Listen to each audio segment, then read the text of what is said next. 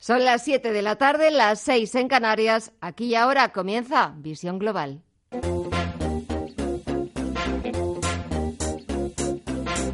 En Radio Intereconomía, Visión Global, con Gema González.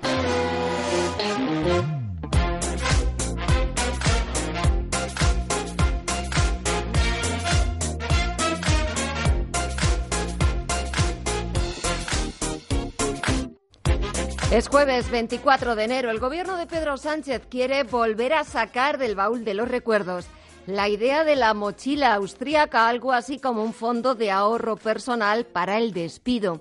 Una medida que estaría incluida en el plan económico en la llamada Agenda del Cambio que están preparando desde hace varios meses y que lo más probable es que se presente en el Consejo de Ministros de mañana o en el del próximo viernes. El anterior ejecutivo de Mariano Rajoy ya se planteó esta posibilidad en 2010, pero se quedó en eso. Ahora el Ministerio de Economía lo ha vuelto a poner encima de la mesa, aunque desde el Ministerio de Trabajo no les parece acertado porque temen que distorsione el diálogo social con empresarios y sindicatos donde la propuesta nunca ha levantado demasiado entusiasmo. Mientras tanto, echamos un vistazo a lo que está pasando al otro lado del Atlántico, a lo que está pasando en la principal bolsa del mundo, donde vemos comportamiento dispar para sus principales indicadores. Solamente se salva el sector tecnológico, que está sumando posiciones. Un 0,33% es lo que está subiendo el Nasdaq Composite hasta los 7.048 puntos. El SP500 baja un 0,14% hasta los 2.635 puntos y el promedio industrial Dow Jones también pierde un 0,28% hasta los 24.506 puntos.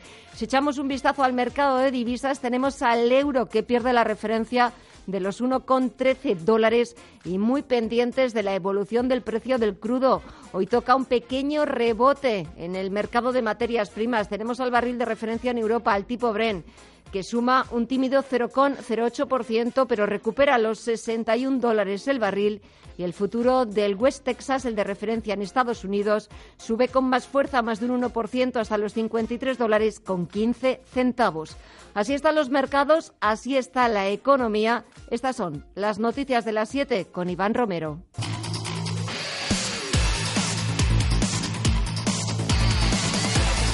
La Sala Civil del Supremo aclara cómo debe hacerse el reparto de gastos hipotecarios. De esta manera, el alto tribunal quiere poner fin a las discrepancias y dar una respuesta uniforme que deberán seguir los juzgados. Los magistrados establecen que los gastos de notaría y de gestoría deben ser pagados a medias por los clientes y las entidades financieras, puesto que van en beneficio de ambas partes. Y en cuanto al impuesto de las hipotecas, no hay cambios después de que el Gobierno modificara la ley para que no fuera el cliente quien lo pagara. Pero como recuerda la Sala Civil, eso solo afecta a las nuevas hipotecas. Los taxistas de Madrid afrontan su cuarto día de huelga con protestas en IFEMA, donde se está celebrando la Feria de Turismo Fitur, pero también en otros puntos de la ciudad protestas que dejan 14 heridos leves y dos detenidos a la espera de la reunión técnica que celebran esta tarde la comunidad y el ayuntamiento. Miguel Leal, de la Gremial del Taxi de Madrid que tenemos pocas balas y esta, esta ya no estamos dispuestos a, salir, no estamos dispuestos a acabar con esto hasta que no se nos dé una respuesta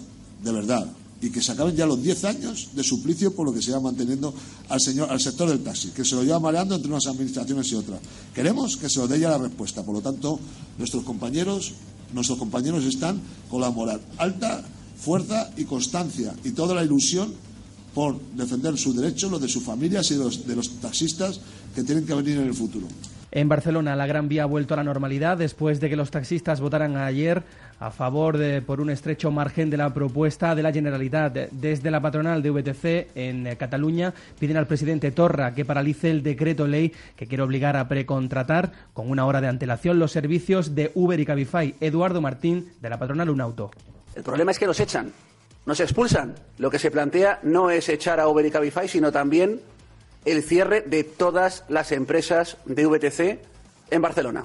Y España será el primer país europeo que prohibirá los vehículos diésel. En breve presentarán en Bruselas el borrador del Plan Nacional de Energía y Clima que iría al Consejo de Ministros allá por mediados de febrero. Para inmediatamente después comenzar su tramitación parlamentaria en el Congreso. Según el Gobierno, la estrategia de descarbonización generará oportunidades por valor de 235.000 millones. La futura ley prohibirá la comercialización de vehículos contaminantes en 2040 y su circulación en 2050. También recogerá la reducción de emisiones de CO2 del 37,5% para turismos y del 31% para vehículos comerciales en 2030. Y la cuenta atrás ha comenzado en Totalán, en Málaga. El equipo de rescate ha entrado en el pozo para sacar a Julen. Ahora solo queda comprobar bien los equipos con los que la brigada está bajando al subsuelo y asegurar que todo está en orden. La operación en condiciones de extrema dureza podría llevar 24 horas. Es un trabajo complicado, pero al que están acostumbrados estos especialistas comenzarán a cavar el acceso horizontal desde la ventana abierta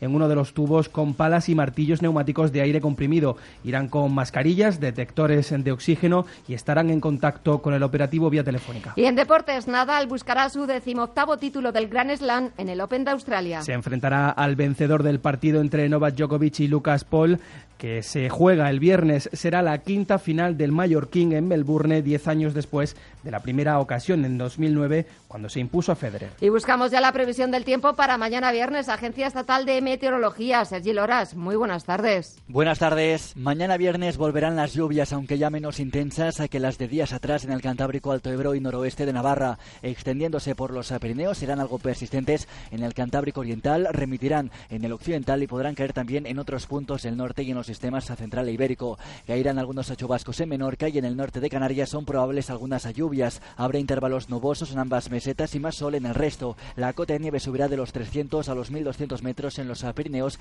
y por encima de los 1400 en el resto.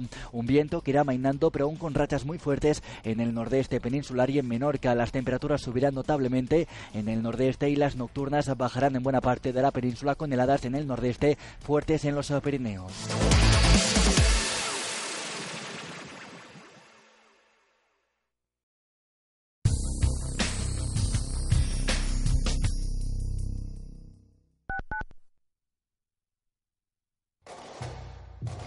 ¿Conoces el restaurante Sidrería Donosti en Madrid? Sí, en el barrio de Argüelles, el de la sidra natural de Astigarraga. Y el de la mejor tortilla de bacalao, el chuletón, los pescados a la parrilla y muchas delicias más de la cocina vasca. Sidrería Donosti, Luisa Fernanda 21 en Argüelles. 91 540 1976. Sidreriadonosti.com. Te tratarán como en casa.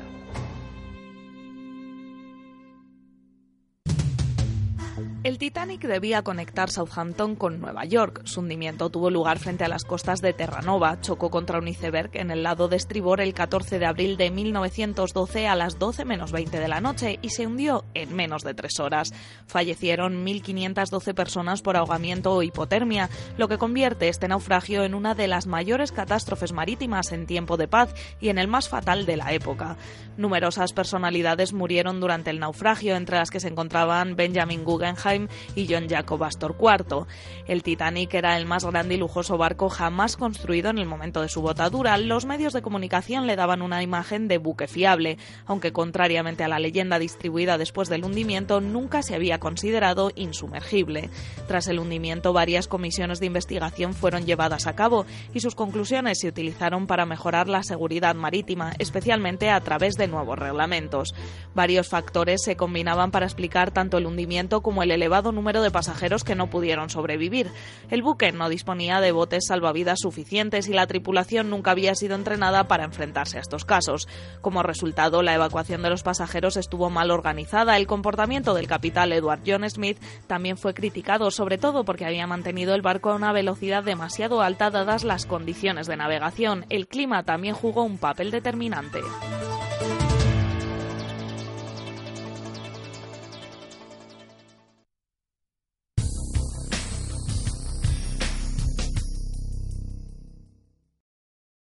Información internacional. Información internacional que nos lleva hasta Venezuela. El país está viviendo las horas más críticas de su historia reciente. 16 muertos en los últimos tres días, más de 210 detenidos, en unas protestas que han sacado a las calles a cientos de miles de personas contra Nicolás Maduro y a favor del nuevo presidente autoproclamado, Juan Guaidó.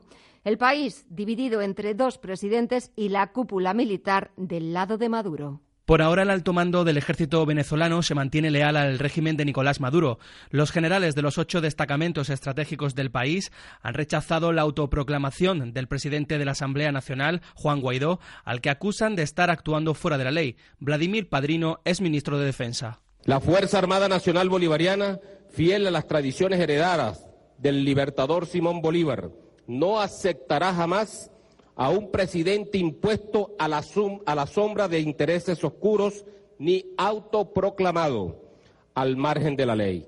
Tampoco se subordinará nunca a una potencia extranjera o a un gobierno que no sea elegido democráticamente por el pueblo de Venezuela. Entre tanto, en Caracas y otras ciudades del país siguen las protestas en las que han muerto ya 14 personas. La comunidad internacional se muestra dividida. El presidente ruso Vladimir Putin ha telefoneado esta tarde a Nicolás Maduro para darle su apoyo ante la que ha denominado la destructiva injerencia exterior.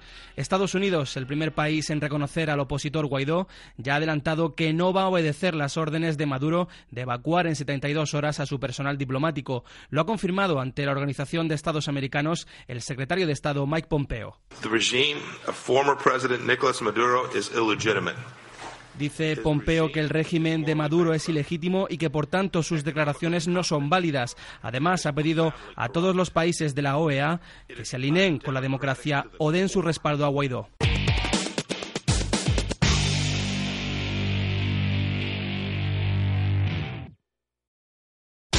¿Cansado de la baja rentabilidad de los depósitos?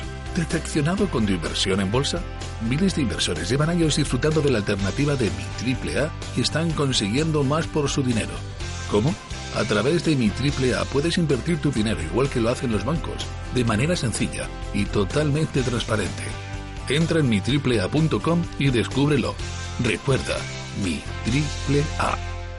En avisoscertificados.com aportamos validez legal a tus proyectos digitales y comunicaciones empresariales, automatización y firma de contratos, blockchain, gobierno electrónico, voto electrónico certificado y juntas de accionistas, comunicaciones certificadas, burofax postal y burofax electrónico, grabación y certificación de llamadas, recobro certificado, proyectos IT a medida. Contacta con nosotros en avisoscertificados.com, tu tercero de confianza Bontobel Asset Management. Calidad suiza con el objetivo de obtener rendimientos superiores a largo plazo. En Bontobel Asset Management siempre estamos a la vanguardia de las inversiones activas en bonos y acciones. Para más información, entre en nuestra página web bontobel.com barra am. Bontobel Asset Management, su especialista global en fondos de inversión.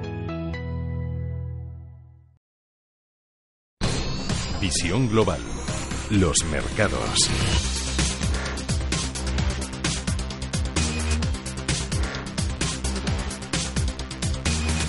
Volvemos a echar un vistazo a la principal bolsa del mundo, al parque norteamericano. Allí sigue poco movimiento en la bolsa de Nueva York, mientras los inversores se mantienen a la espera de las negociaciones comerciales que mantienen Estados Unidos y China. Además, el mercado también sigue con atención los escasos avances que se están produciendo en Washington sobre el cierre parcial del gobierno federal, que ha reducido ya en un 0,5% el crecimiento económico americano en este primer trimestre. Echamos un vistazo a las pantallas y vemos que sigue siendo el sector tecnológico el único en positivo. El Nasdaq Composite suma un 0,10% hasta los 7.033 puntos. Las ventas las tenemos en el promedio industrial Dow Jones, que baja algo más de medio punto porcentual en los 24.439 puntos y en el SP500, que retrocede un 0,37% hasta los 2.629 puntos.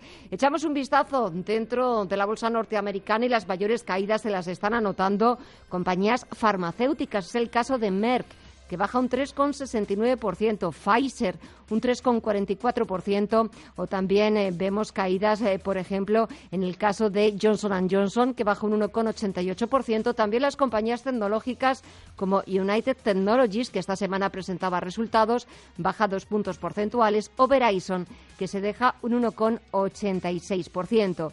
Poquitos valores consiguen escapar de esos números rojos. Las mayores subidas son para Intel, del 3,17%. Le sigue el grupo automovilístico Chevron, que suma un 1,7%, y Goldman Sachs, que sube, pero de forma bastante moderada, un 0,25%. Y en cuanto a datos macro, se han publicado en Estados Unidos los datos de paro semanal, aunque estos están afectados por el cierre del Gobierno. Las peticiones iniciales de subsidio por desempleo han bajado hasta las 199.000 desde las 212.000 anteriores y se han situado por debajo de las 220.000 que preveía el consenso de analistas. También hemos conocido el PMI Servicios Preliminar de enero, que ha bajado hasta 54,2 desde 54,4, casi en línea con el 54,1 esperado, y el PMI manufacturero que ha repuntado hasta 54,9 por encima del 53,5 previsto. Y si volvemos a las principales bolsas europeas, el IBEX 35 suma este jueves un 0,23% hasta los 9.150 puntos. Los detalles de la sesión con Javier García Viviani. Ganancias al cierre en la bolsa española cargada de bancos, pese a Mario Draghi. Recupera el IBEX 35 al término de la negociación el jueves un 0,17%. Arrancará el viernes en 9.144 puntos. El presidente del BCE cambia su percepción de los riesgos para la economía de la zona del euro, insiste en la debilidad económica, mantiene calendario de subida de tipos, pero el mercado sigue interpretando que estas se van a retrasar. Eso penaliza a los bancos y más a los españoles. Siete valores caen en el IBEX, cinco son bancos. Todos los del selectivo menos Bankinter, a quien premian por sus resultados. Sabadell, Caixa y Bankia se dejan más de un 1%. Mayores subidas en Mediaset. Comprará la compañía de medios acciones propias para estimular su deprimido título lo consigue, arriba casi un 6%. CIA Automotive recupera casi un 3, más de un 1. Se anotan Mafre, Arcelor, Indra y Repsol, entre otras cotizadas. Y los recelos del Banco Central Europeo. Este jueves, primera reunión del año del organismo que preside Mario Draghi, pues los recelos que ha expresado su presidente y el Consejo de Gobierno del banco a la hora de subir los tipos de interés han calado entre los inversores del mercado de deuda pública. Esta dosis extra de prudencia en la política monetaria del BCE y las incertidumbres políticas y económicas lo que han hecho ha sido reactivar el apetito, las ganas por la renta fija. Las compras desinflan el interés, la rentabilidad exigida al bono español a 10 años en el 1,25% son sus mínimos de los últimos seis meses y la prima de riesgo española que se relaja hasta los 105 puntos básicos. En el mercado de divisas, las subidas parece que se resienten eh, sobre todo en lo relativo a la divisa comunitaria. Tenemos al euro que ha vuelto a desinflarse y a colocarse por debajo de los 1,13 dólares. La libra, por su parte, está aprovechando la coyuntura para recuperar terreno y ya la tenemos por encima de los 1,30 dólares máximos de dos meses. Y si echamos un vistazo al mercado de materias primas, el barril de Bren, el de referencia en Europa, suma un 0,16% y ya está en los 61 dólares con 24 centavos. El futuro del West Texas suma un 1% hasta los 53,19 dólares. Y en este escenario de incertidumbres políticas, de datos económicos, datos macroeconómicos que eh, hablan de una de cierta desaceleración, hablan de una preocupación porque los datos no están saliendo en línea con lo esperado y se van dirigiendo hacia un menor crecimiento de la economía económica, de la economía global, de la economía mundial. Eh, hace posible o hace visible que los eh, inversores se estén decantando, como nos lo, contábamos antes, por el mercado de la renta fija, por el mercado de la deuda y dejando un poquito atrás esa volatilidad, esa inestabilidad que estamos viendo en estos primeros días del mes de enero en los mercados de renta variable, en los mercados de acciones. Pero quizás si usted es de los que nos está escuchando y que quiere invertir en la bolsa, en los mercados, la mejor forma de hacerlo es tener paciencia, ser prudentes, utilizar el sentido común, pero también saber elegir un buen broker. Y de ello nos lo cuenta Ana Ruiz. Elegir bien nuestro broker es una de las decisiones más difíciles. Decantarse por uno u otro depende de muchas cosas, pero una de las más importantes es la comisión de custodia. Esta comisión puede suponer que un inversor pase de no pagar nada, en el caso de las firmas 100% online, a asumir un coste anual de más de 650 euros. Antonio Gallardo, de IAHorro. A la hora de comprar acciones eh, hay que fijarse mucho más eh, muchas veces en torno al coste a lo que nos cobran por la comisión de custodia que lo que nos cobran por la comisión de compra-venta. Si bien la primera, la de compra-venta, eh, ha disminuido sus costes, e incluso cuando hay compras en acciones fuera de la zona euro, en la comisión de custodia es donde realmente eh, nos cobran la mayor parte de los gastos que tenemos a la hora de operar en acciones. Por eso es bueno hacer una comparativa porque la diferencia puede ser muy importante. De hecho, en el supuesto de una cartera nacional y una inversión de 50.000 euros, la diferencia entre elegir un broker u otro puede hacer que ahorres hasta 400 euros y para una cartera internacional hasta 500 euros. En el ranking de los más caros tenemos a las entidades bancarias. Entre los más caros eh, tenemos eh, Cuchabank y Liberbank.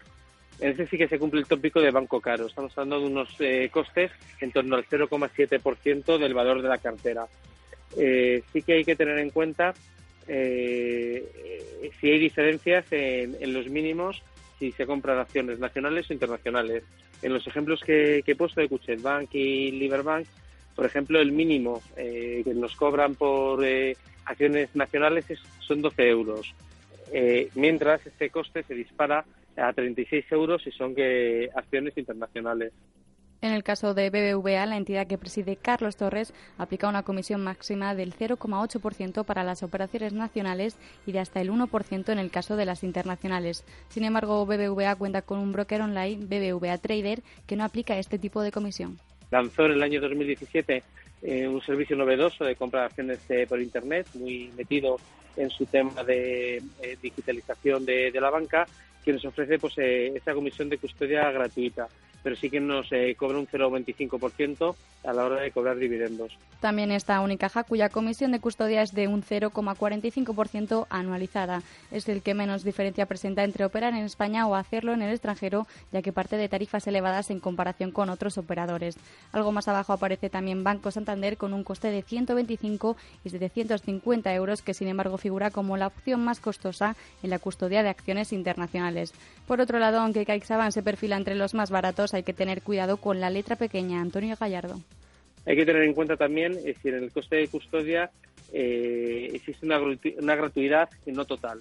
Eh, por ejemplo, en el caso de CaixaBank tiene una tarifa por packs en las cuales es gratis hasta 12 operaciones que hagamos de compra y venta de, valores, la custodia de esos valores que hemos comprado. Pero más allá de los mismos, los costes se pueden disparar. Los que sí están entre los más baratos son los nuevos operadores digitales. En el caso de Giro o ClickTrade no cobran gastos por esta gestión. En el caso de Cellbank sí que opera como una entidad tradicional, pero sin embargo tampoco lo cobra. En torno a las comisiones gratuitas, pues eh, también tenemos eh, otros ejemplos, ¿no? Eh, como es el tema de, Cellbank. Pero aquí sí que tenemos que contrastar que Cellbank, en el lado contrario, es bastante caro a la hora de, las comisiones de, de compraventa de valores, con unos mínimos bastante elevados. En cualquier caso, si no contamos con los operadores digitales, GVC Gaesco es la alternativa más barata para un portfolio nacional con una comisión de custodia del 0,1% y del 0,2% en internacional. Tras esta, los más económicos son Bankia y Open Bank, junto con los brokers de Bankinter y Renta 4, que también cuentan con bajas comisiones.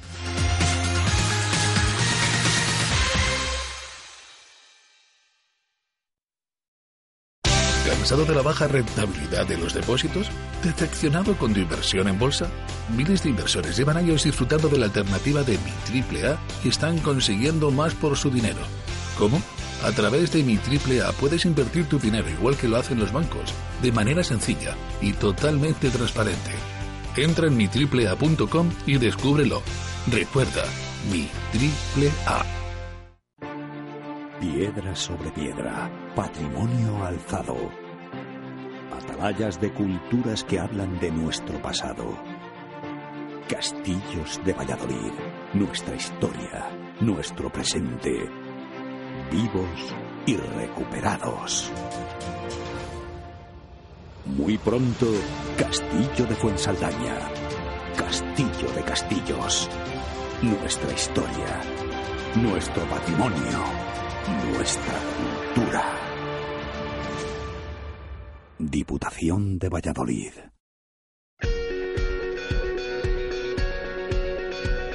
En Radio Intereconomía, Visión Global, con Gema González. Pasan casi 25 minutos de las 7 de la tarde, una hora menos en la comunidad canaria y seguimos contándoles las nuevas propuestas que están preparando el Club de Amigos de Intereconomía. Hemos hablado de arte, del conflicto árabe-israelí y esta tarde les presentamos la conferencia que va a pronunciar Miguel Durán el próximo 5 de febrero a las 6 de la tarde. El título muy interesante, Tratando de poner a España del derecho.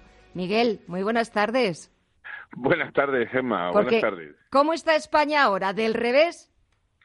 Pues yo creo que en algunas cuestiones, y no pocas, por cierto, sí que está del revés. Está, por lo menos, al revés de como nos gustaría a mucha gente que estuviera. Y mm, el título eh, trata de ser polisémico, es decir, trata de tener la acepción de la expresión del derecho en el sentido mm, eh, antónimo, en el sentido eh, contrario a estar del revés, pero también de dar una visión de cómo es la España del derecho con, con mayúsculas, es decir, de la ley, de lo que debería ser el cumplimiento de, la ley y de cómo el gobierno actual está pues eh, trascendiendo mucho de, de, esa ley, está en muchas cosas pues extralimitándose políticamente mucho en relación a lo que sería un marco legal mm, deseable, ¿no? Repito que políticamente. Y yo lo que pretendo pues, es dar una visión, la visión de este modesto ciego, por otra parte, que, que intenta pues eh, expresar eh, criterios, conceptos, valores, que me parece que hace tiempo que se vienen dejando a un lado, que se vienen perdiendo de vista y bueno, pues ahí caben muchas cosas. Ahí cabe desde un repaso al mapa político inminente de las elecciones de mayo, con los que van a concurrir, con la erupción de Vox en el panorama político español, con la fuerza con que lo ha hecho desde Andalucía, hasta las eh, decrepitudes de Podemos, pasando por las expectativas del nuevo PP y del el continuamente emergente eh, Ciudadanos, y, y bueno, y este PSOE de Sánchez que que como diría Guerra no lo conoce ni la madre que lo parió, ¿eh? Y entonces pues hacer ese eh, no sé, esa esa esa exposición eh, que no dure mucho, porque lo que yo desearía es que luego exista un, debate, un coloquio, en donde la gente pues también pueda expresarse. Muchos de ellos lo harán sin duda con más propiedad que el propio conferenciante que soy yo. O sea que eh, que sea una charla de amigos, porque para eso estamos en el club de amigos, una charla distendida, divertida incluso, porque aunque hablemos de unos temas tan enjundiosos y tan serios como este, pues no pasa nada porque también eh, sepamos eh, mezclar entre col y con lechuga que dicen en mi pueblo, ¿no? Exactamente. Aparte, Miguel, fíjate, ya para, para terminar, eh, el título, hablabas de esa España del derecho, como el antónimo a del revés, pero también ese derecho con mayúscula, pero ya solamente la primera palabra tratando, me imagino que, claro, en esta tarea es casi misión imposible. No las tienes como todas contigo de poder conseguirlo. Mm, en la exposición yo lo voy a intentar, pero yo creo que todos estamos, bueno, todos no de la misma manera, por lo menos, y muchos mm, no parece que con verdadera intención que no sea la de satisfacerse a ellos mismos. Pero hay mucha gente que estamos tratando de poner a España del derecho. Eh, eh, tratar, intentar equivale a, eso y significa estar en continua disposición de, ¿no? Eh, no, no desmayar nunca, no desesperar tampoco del todo, sino, eh, eh, bueno, encontrarse en esa permanente disposición de, no cejar en el empeño de, mm, de apoyar a esta gran nación que, que es tan grande que mira que muchos ya han intentado y siguen intentando hundirla y no lo consiguen. Es que España es, eh, es otra, es distinta, es, grande, está unida, es fuerte y sabe enfrentarse a lo que se le ponga por delante. Pues Miguel Durán, ese título fabuloso de Tratando de poner a España del derecho el próximo 5 de febrero a las 6 de la tarde en el Club de Amigos de Intereconomía. Desde aquí, que sea todo un éxito y sobre todo que no cejes en el empeño, que sigas tratando de poner a esta España nuestra del derecho. Y el teléfono para apuntarse es el 91 61 24 64 o a través de la página web club arroba intereconomía.eu. Miguel Durán, ha sido un placer. Gracias y hasta la próxima. Igualmente, hasta la próxima. Un gusto hablar contigo.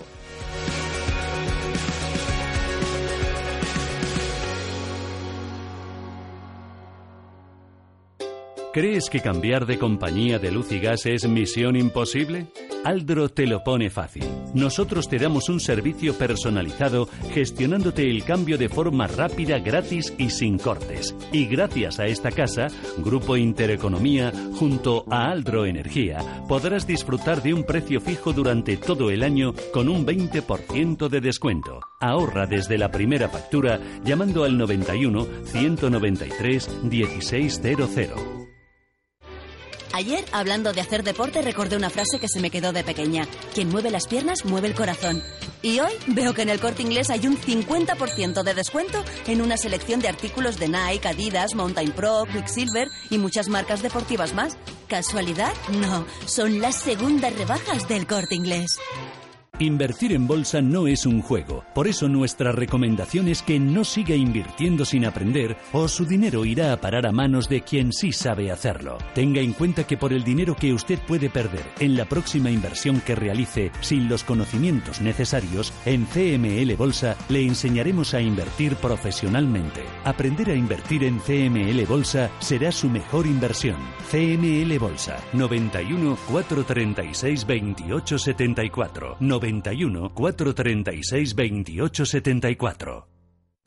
En Admiral Markets estamos orgullosos de nuestra historia. Durante muchos años hemos ofrecido a nuestros clientes acceso a los mercados financieros más líquidos del mundo. Con nosotros puede operar en fores y CFDs de materias primas, índices, acciones, bonos, metales y criptomonedas con un broker completamente regulado y fiable. Venga a visitarnos a nuestra sucursal de Madrid o en www.admiralmarkets.es.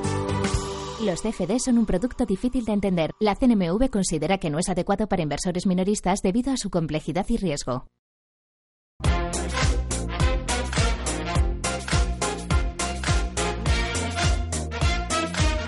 Visión Global, un programa para ganar.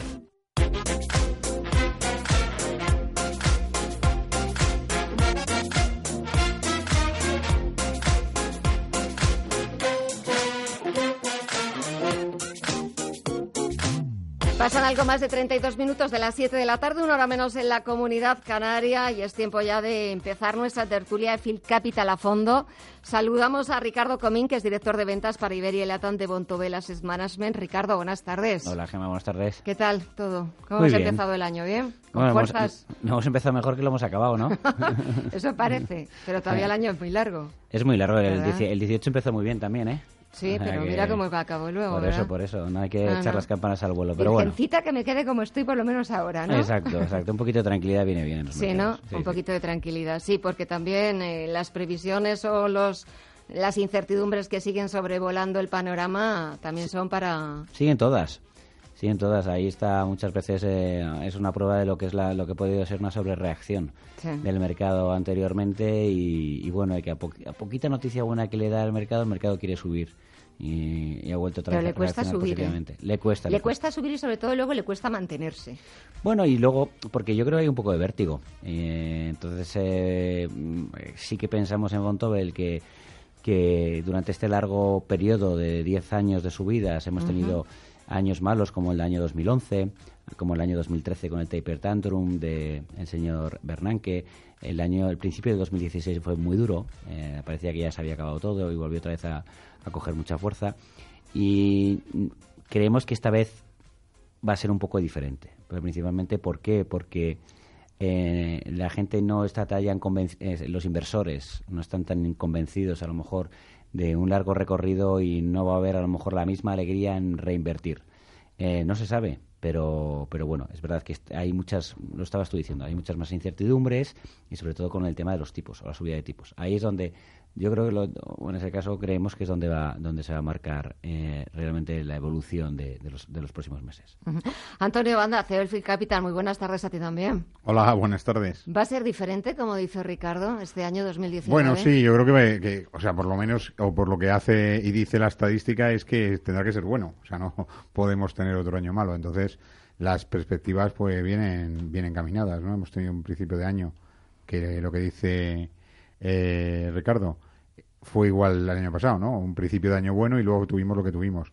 Hombre, esperemos que este año con un nuevo entorno, yo no sé si político, porque política sigue siendo una pesadilla para los mercados, pero si conseguimos olvidarnos un poco de eso, el, trasfondo de la economía, las expectativas de crecimiento de los resultados, la, lo que es la micro en, en general, tanto en Europa como en Estados Unidos, pues puede tener una serie de buenos datos que pueden llevar a los mercados hacia pues, niveles más altos, ¿no? Eh, como dudas, pues quizás eh, insistir en el tema político, ¿no? Que seguimos a Trump, que lleva ya pues casi un mes con la administración cerrada, pero los mercados tampoco lo han descontado, ¿no? Eh, su, su, mensaje a la nación, ese que tenía que hacer la semana que viene y, que se le han retrasado, pues podía marcar un poco los objetivos, sobre todo en el tema de inversión en, infraestructuras y cómo se planteaba este último año que tiene para intentar que luego el siguiente sea reelegido, ¿no? Entonces, yo creo que ya tienen que ir pensando en hacer un esfuerzo si no quieren que le coman el terreno los demócratas, ¿no? Y yo creo que ahí eh, se va a tener que ir centrando. Quizás reactivar otra vez la administración sea su primer objetivo, no lo sé. Yo creo que, que para en general el pueblo americano que la administración esté parada, pues supone una carga, porque al final lo estás viendo y lo están diciendo todo el tiempo en, los, en las noticias, pero como efecto contra paralización de la economía, yo creo que no, no va a tener mucho efecto. Ricardo, ¿Qué te parece todo este asunto también del, del, cierre parcial del gobierno estadounidense, que quizás está costando más ya la propia economía estadounidense? Podemos verlo reflejado no solamente ya los eh, trabajadores de la Administración, que llevan más de un mes sin cobrar su sueldo, sino que también está teniendo su efecto en la economía norteamericana, en ese crecimiento que se va a notar quizás en este primer trimestre, porque lo que pide Trump, al final, esos 5.000 millones ya se han gastado casi en, lo que va a ser el efecto. Bueno, eh, el señor Trump siempre ha sido un, negociador de máximos, ¿no? Eh, lo hemos visto, lo empezamos a ver con Corea y lo hemos visto luego con otras muchas muchas muchas posiciones eh, que ha tenido en negociación del tratado bilateral con, en este caso, con Canadá, con eh, México y lo estamos viendo como lo está haciendo también en este caso en China. bueno, no sé si, si, si él se cree 100% que puede conseguir eso, pero sí que está haciendo una negociación muy dura. Pero yo creo que el, efecto, de que el mayor efecto que tuvo Trump en los mercados fue eh, todo el tema de la rebaja fiscal. Y la rebaja fiscal ha hecho que efectivamente los mercados vuelen o, hayan, o haya sido un impulso para que vuelen. Y lo que va a pasar, o lo que está pasando este año, es que ese efecto ya se ha diluido. Porque los, eh, en cuanto al cálculo de beneficios de las empresas americanas, eh, esto ya está descontado. Eh, es decir, no ya no es el primer año en el que se hace y ya no es el primer año en que se benefician. Y sí que estamos viendo que lo que son los beneficios por acción de las empresas norteamericanas, bueno, no nosotros, sino lo está viendo el mercado, ya está, y está descontado el bajar de 20 en este caso, que es como estaba en ese momento, a 6, que es como está en, el momento actual. Ese es el primer aldabonazo eh, para, para lo que es el mercado norteamericano. En cuanto al consumo, bueno, eh, es verdad que algo puede bajar, pero sigue, sigue, sigue el tema fuerte y además el paro también sigue bastante consolidado. Y como parte positiva también eh, está el señor Powell cuando ha reconocido que sí que está mucho más cerca de la neutralidad de tipos, con lo cual a lo mejor está avisando que no, no hará tantas subidas de tipos o que podría no hacer tantas subidas de tipos como tendríamos todos descontadas, o por lo menos ha sido que no ha dicho que podría no tenía ningún problema en ser paciente. Es decir, que si tiene que esperar un poco más en esa velocidad de subida de tipos, eh, podría llegar a pararla. Eso es un poco lo que más estamos mirando. Bueno, es verdad que tener una administración semicerrada un mes y medio no es lo más, no es lo ideal, pero pero no, no, no, yo creo que ahora mismo no es lo que más preocupa a los mercados. No sé qué piensas tú, Antonio. Bueno, yo, yo creo que, o sea, que la preocupación de los mercados no creo que vengan por el lado de la administración americana. Lo que sí que, fíjate que, que eh, y nosotros lo hemos visto en nuestros clientes en este primer, eh, en estas tres primeras semanas del año, es que empezamos a ver como un poco de ganas por parte del inversor de coger algo más de riesgo, ¿no? Fundamentalmente hay una razón, que es que seguimos con los tipos a cero, ¿no? En, eh, España alguien que tiene pocas ganas de coger eh, riesgo, va a tener esa rentabilidad del 0% y eso sí que lo vamos a tener durante un tiempo bastante prolongado, ¿no?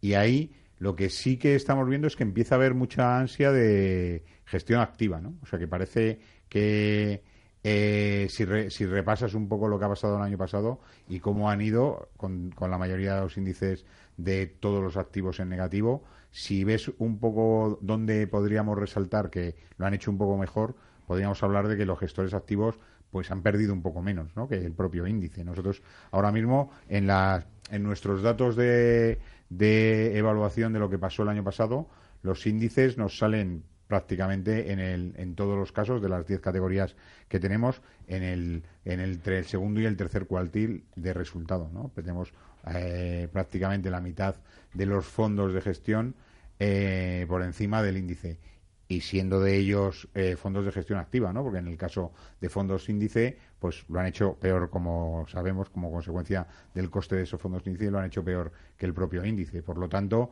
un año malo para los mercados, un año bueno para la gestión activa, y yo creo que este año, comparativamente también para la gestión activa, puede ser un buen, un buen año. Yo en eso estoy, eh, en eso estamos completamente de acuerdo con, con Antonio.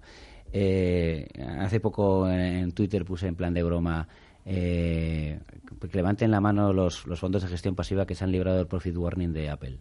¿no? Eh, efectivamente, cuando los mercados se ponen difíciles es cuando realmente la gestión activa tenemos que dar el do de pecho y lo tenemos que hacer y tenemos que demostrar por qué merece la pena pagar un poco más.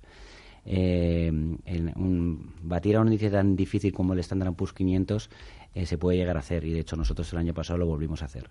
Y lo volvimos a hacer además en un tanto descontados los, los costes en un tanto por ciento importante.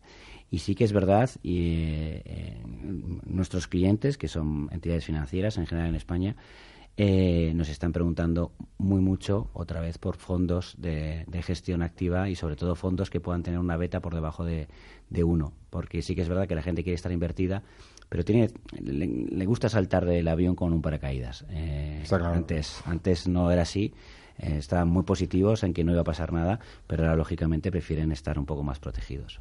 Hombre, nosotros hemos visto y nos traen algunas, alguna información de clientes preguntando que si efectivamente Fíjate que, que, eh, que, consideran el alfa eh, negativo, es decir, cuando tienes un alfa negativo como un coste del fondo, ¿no? Y hay muchas comparaciones que he visto de los pasivos este final de año en el que ponen como el elemento clave para que eh, los fondos pasivos superen a los activos en un histórico más largo es que al tener un alfa negativo o media superior al, al coste del fondo, pues te deducen una rentabilidad pues que está en el entorno, para el caso del Standard Poor's, casi del 1,5%, porque los fondos de gestión activa lo hacen un medio un 1,5% y medio por ciento peor que los fondos de gestión, o sea, que el propio índice en un histórico, ¿no? Eso que además, primero, que no es un coste de ninguna manera, ¿no? Y segundo, que realmente si eso lo llevas a la realidad del análisis de un, de un activo como es el SP500, difícilmente tienes que los... O sea, lo hace mejor la gestión pasiva históricamente porque has tenido 10 años de subidas continuadas en los que efectivamente hay muchos gestores activos que se bajan del carro de estar invertidos al 100% esperando que haya un recorte. claro. Lógicamente, y, ahí es un poco poner, ponerte en la situación del, de, un inversor normal. Eh, todos hemos hablado de risas, que si, si hubiésemos metido, no sé, 10.000 euritos en Apple en el año 2003 o justo antes cuando estaban sacando ya el, el, primer iPod, en la cantidad de dinero que hubieses ganado. Pero dudo mucho que con la subida tan fuerte que tuvo la gente siguiera aguantando esos 10.000 euros a día de hoy. Claro, es normal. eh, los, los, los, los gestores activos recogen beneficios. Y, y bueno, eh, eh, no, esa obligación, entre comillas, que tienen, que, o esa responsabilidad que tienen los, los, los, los gestores activos, los pasivos no tienen. La única responsabilidad que tienen es replicar el índice. Replicar el índice que además lo haces en un minuto antes de que cierre el mercado. O sea, si eres un fondo índice, lo único que tienes que hacer es que te digan a la a última hora de, de la tarde, cuando va a cerrar el mercado, qué, qué número de suscripción o qué importe de suscripciones tienes y qué número de, y qué importe de reembolsos. Haces el neto y compras eh, futuros sobre el índice. O sea que claramente la gestión pasiva, primero, no tendría que ser gestión pasiva, tendría que ser administración pasiva, porque no toma ninguna decisión. y segundo, pues lógicamente, si resulta que tú tienes un coste pues de media en la gestión pasiva de 20 puntos básicos, que es menor valor de, de, de tu de tu rentabilidad, ¿por qué tienes que cobrar 20 puntos básicos por administrar? ¿no? Si te vas a ver temas de administración, en Estados Unidos la administración de un ETF eh, se está cobrando pues el 0,01%. Si tú estás cobrando 20 puntos básicos, estás cobrando 20 veces lo que sería normal que cobrases. Si eso lo comparas en la gestión activa, difícilmente. O sea, un gestor activo es alguien que se dedica, que dedica una serie de recursos a analizar el, tu objetivo de inversión, tomas decisiones en las que ves las compañías o ves lo- los bonos, ves un poco también el, el asset allocation del activo, cómo tienes que estar. Entonces, tienes un trabajo ahí que realmente alguien tiene que pagar, ¿no? Yo creo que eso poco a poco eh, lo vamos a ver yendo a más, ¿no? O sea, al final, claramente, si no, eh, si, si ves que los gestores activos están aportando, pues se mantendrán. Si resulta que no aportan, pues los cierran, ¿no? Y ahora mismo tenemos, en España solamente tenemos 500 gestoras eh, comercializando productos. O sea que si el, eh, el- la industria de fondos resulta que tiene ges- 500 gestoras con la cantidad de personas que tendrán cada una de ellas dando y gestionando fondos, distribuyéndolos y todo eso, y todos los sustituimos por una gestión pasiva de un índice, pues, pues nada, tendríamos que dedicarnos a otra cosa, todos. Sería bastante fácil, ¿no? Como, como dicen, o sea, si yo lo único que tengo que hacer es comprar un índice y sentarme sobre él esperando a ver qué me pasa dentro de 45 años, pues no sé, no, no tiene mucho sentido que eso se pueda considerar nada, ¿no? No, bueno, eh, o sea, tiene... Sobre todo gestión. Eso es. Gestión seguro que no. No, eh, sí, en- yo- no, no, no. Yo con esto no quiero decir que sea que sea malo. O sea, lo que estoy diciendo en un momento dado es eh, es un- una manera diferente de gestionar, o, bueno, como le queréis llamar, eh, los- Administrar, ¿eh? administrar o, o gestionar los activos. Es eh, eh, también ha venido bien, yo creo, en un momento dado porque hace que la hace que haya más competencia y que efectivamente, oye, eh, realmente si al cliente final estamos cobrando por una gestión re- tenemos que tratar de hacerlo lo mejor posible, con lo cual eso también creo que es positivo. Eh, eh, tercero, también me, me parece positivo el que para lo que son apuestas eh, más tácticas, creo que es una herramienta muy positiva. Pero, pero lo que tampoco es que en este país somos muy muy muy amigos de, de- de tomar decisiones binarias es cero o uno no o sea mm, no, no sé Blanco o negro. exacto hay, hay grises no Eh, entonces habrá que buscar eh, y, y luego tú estás hablando de cuántas gestoras has dicho 500 500 gestoras, no sé, con una media que tengan 40 50 fondos por gestora. Eh, creo- 44.000 fondos Pues con 44. traspasables, ¿eh? que en total comercializados en España hay más de 100.000 de los que 44, la- o sea, que, el 44% son traspasables, con lo que lo que pasa que ahí también entran todas las clases que tienen cada uno de los fondos, cada, eh, cada una de las clases, la banca privada, la clase retail, la clase eh, institucional y además cada una de ellas con su de- con su opción de divisa, o sea que no- hay fondos que tienen o, eh, casi 10 eh, 10 Pues, divisas distintas. Vamos a poner que en vez de 44.000 fondos, que no sé los que hay, eh, puro. No, no, o sea, eso te lo digo son- a- son- día de ayer, o sea. Son, que son 15.000, ¿vale? Que porque son- vamos a descontar todas las diferentes clases. En 15.000 fondos, seguro que no hay, no hay fondos que sean capaces de batir sistemáticamente los índices con el descontado el coste. Hombre, estoy convencido de que sí. Lo que se trata es de encontrarlos. Y yo no, no puedo hablar por otras casas porque no lo conozco, pero en mi casa sí que hay muchas, muchas que son capaces de, de justificar, en este caso, el coste que se le cobra. Y yo creo que, que, que a mí no me importa que me cobren si sistemáticamente me baten a mí, a- al índice en un periodo eh, que, que- que estimo justo para el tipo de activo en el que estoy invertido. Eh, pues que me cobren lo que quieran, eh, con tal de que batan al índice. Pero yo creo que la, la, la, la, real, la batalla real está en encontrar esos fondos que sí que baten a los índices. Pero no porque muchos no lo batan decir que la gestión activa no bate a los índices. no, y, si yo también, o sea, creo que es un producto, tanto el ETF como el fondo índice, que, que existe y que tiene que existir. Lo que pasa que en realidad no puedes limitarte a la hora de asesorar a tus clientes en utilizar esas herramientas como único elemento que forma la cartera. O sea, al final, si tú haces un trabajo de asesoramiento, como hacemos nosotros, y tenemos un optimizador en el que eh, están todos los fondos, los analizamos, tenemos una serie de, ratios eh, por, por, por medio de los cuales calificamos los distintos fondos, lo que te vengo a decir es que nosotros como profesionales del asesoramiento consideramos que es bueno tener un número importante de fondos para seleccionar nuestras carteras pero que estén los fondos índices ahí también, lo tengo claro. Lo que pasa que, que el, el, elemento está en que si yo quiero dar un valor añadido a mi, a, mi cliente, pues buscaré fondos que considere que lo van a poder hacer mejor que el propio índice. Entonces, eh, nada más, el índice también lo tengo. Si digo, oye, yo voy, a, yo voy a jugar a empatar, pues ya está, me compro el índice. Bueno, ¿y de qué fondos nos vienes a hablar esta tarde? Bueno, para no empatar, para ganar. Porque salimos a ganar, venga. Pues voy a hablar de un fondo que el año pasado perdió eh, frente al índice. Y, perdió porque sistemáticamente suele batir al índice. Y es verdad que lo hace siempre con un poquito más de beta, eh, toma un poco más de riesgo, pero sobre todo porque apuesta muy fuerte por la gestión activa. Y apuesta muy fuerte por la gestión activa en un mercado tan complicado o tan ineficiente como es en este caso el mercado de renta fija emergente, de divisa fuerte. Eh, cuanto, para que los oyentes nos entiendan, cuanto más ineficiencias haya en mercados, más fácil va a tirar el mercado. Eh, porque hay muchas más oportunidades. Es verdad que va a tirar el Standard Poor's 500 como es un, un, índice súper eficiente, es muy complicado. Vamos a poner que un gestor que maneja 50 acciones tiene que batir a un índice de 500. Eh, bueno, pues es complicado acertar sistemáticamente.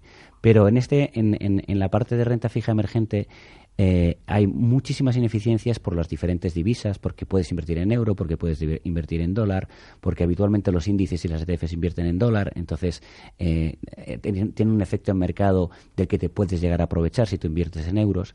Y eso es lo que hace, eso es lo que hace nuestro gestor. ¿Y por qué creemos que, que puede ser interesante este fondo? Porque el año pasado terminó negativo, no el fondo, sino los índices, y además fueron bastante castigados. Y como curiosidad, desde el año 94 que se lanzaron este tipo de este tipo de se lanzó este tipo de deuda, nunca ha habido dos años consecutivos de, renta fija de renta fija emergente negativos. Siempre a un año negativo ha, seguido otro positivo. Estamos convencidos de que, el, de, que, de que el fondo este año lo puede hacer bien y además, sobre todo, también estamos convencidos porque ahora mismo la yield media de este, de, de este índice es de en torno al 7%. Entonces, es decir, con, para que nos entendemos, no es, no es exactamente un cupón medio, pero es como el cálculo del cupón y los precios de los bonos me dejaría como una, un cupón medio de cartera en torno al 7%. Bueno, es, es, es interesantísimo y es sobre todo también llevado por la corrección que ha habido el año pasado. Eh, por otro lado, el año pasado corrió muy fuerte el dólar, llevado también por el buen comportamiento del mercado norteamericano y la subida de tipos. Y un escenario que hace mucho daño a los emergentes es un dólar fuerte y una subida de tipos fuerte. Eh, este año el señor Powell está diciendo que a lo mejor no la subida no es tan fuerte o incluso puede ser menor de lo que los mercados están descontando y esto también puede llevar a una corrección del dólar con lo cual también eh, podemos pensar que puede los emergentes pueden pueden ser pueden estar favorecidos luego, eh, no cabe duda, llevamos muchísimo tiempo diciéndolo, yo creo que no Bontobel, sino todas las gestoras y con todo el mundo que se habla, eh, estamos hablando de, de, la parte del mundo que más fuerte crece, con, con población más joven, que menos endeudado está y que, y que, y que aún así es la que más paga. Eh, bueno, tiene esa prima de riesgo de ser emergente, pero te puedes encontrar cosas bastante interesantes. Y en esos emergentes hay que seleccionar, porque no todos crecen igual. Por supuesto que hay que seleccionar. Eh, y por supuesto que hay que aprovecharse de, oportunidades. Estos señores, estos gestores nuestros, por ejemplo, vieron oportunidades tras la debacle que hubo el año pasado en, renta fija emergente argentina, cuando hubo unos descuentos de unos precios espectaculares, oye, pues a lo mejor hay que considerarlo. Y se encontraron algunos bonos que estaban eh, cotizando a precio de eh, reestructuración. Es decir, que el país tiene que ser reestructurado de arriba abajo.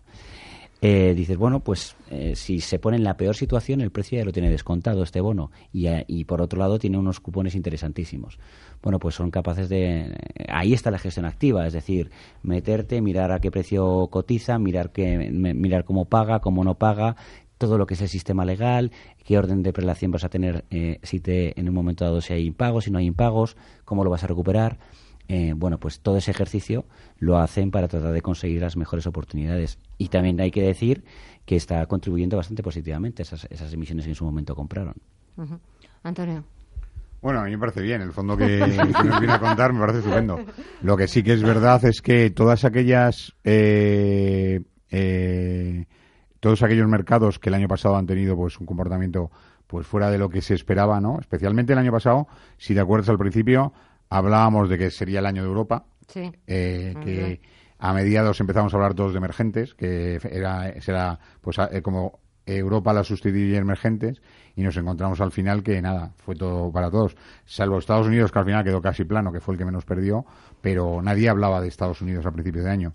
Yo creo que este, cuando hemos visto las, las aproximaciones que están haciendo los, los gestores a, a qué nos, nos puede pasar, eh, yo este año, fíjate que he estado buscando a ver si alguien apostaba por Europa y muy muy pocos estaban ahí, o sea, ha ¿Ah, vuelto.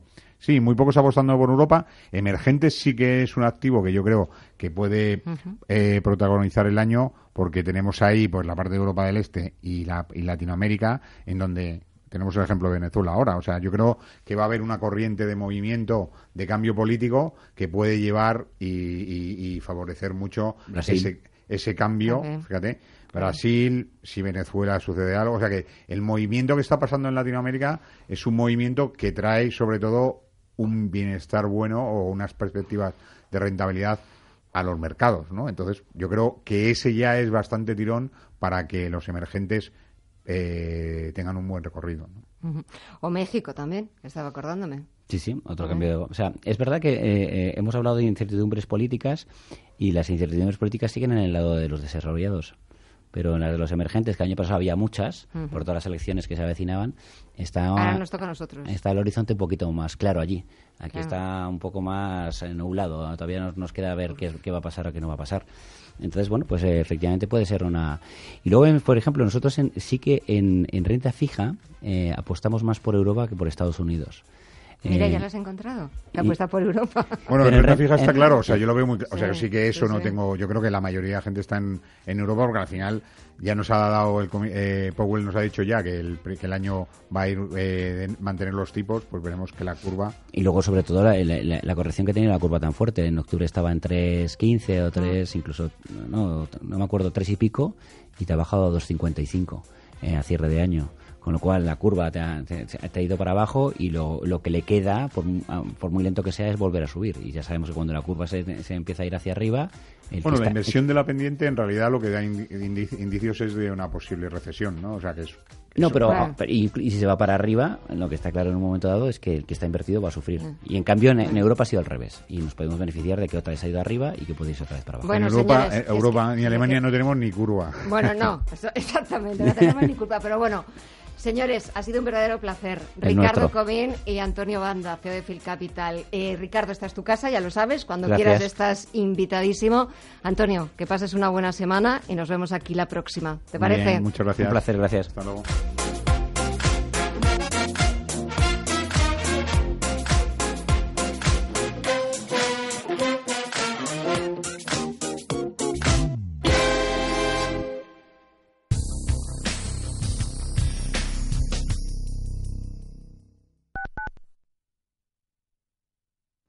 Me gustan las cosas claras. Por eso yo invierto con Finanbest, carteras personalizadas de los mejores fondos de inversión, selección independiente, comisiones radicalmente bajas y gestión experta. Fácil y claro. Recuerda, agencia de valores finanbest.com. El Premio Cervantes fue instituido en 1976 y está considerado como el galardón literario más importante en lengua castellana, pese a no ser el de mayor monto. Está destinado a distinguir la obra global de un autor en lengua castellana cuya contribución al patrimonio cultural hispánico haya sido decisiva. Está dotado con 125.000 euros y toma su nombre de Miguel de Cervantes Saavedra, autor de la que se considera la máxima obra de la literatura castellana, Don Quijote de la Mancha. Su primera edición tuvo lugar en el año 1976 según las normas, el galardón no puede ser dividido ni declarado desierto ni ser concedido a título póstumo. Los candidatos al Premio Cervantes son propuestos por el Pleno de la Real Academia Española, por las Academias de la Lengua de los países de habla hispana y por los ganadores de pasadas ediciones. El premio se falla a finales de año y se entrega el 23 de abril, coincidiendo con la fecha en que se conmemora la muerte de Miguel de Cervantes. El rey de España preside la entrega de este galardón en el Paraninfo de la Universidad de Alcalá.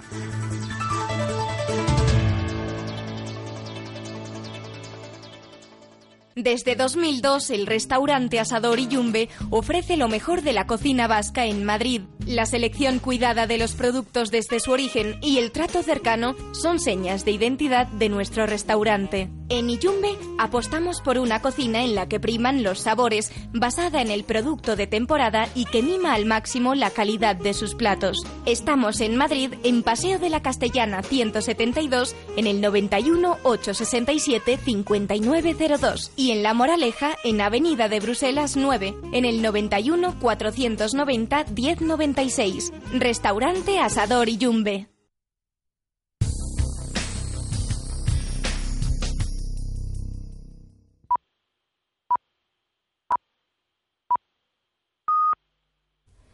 Son las 8 de la tarde, las 7 en Canarias, es jueves 24 de enero y esto es Visión Global.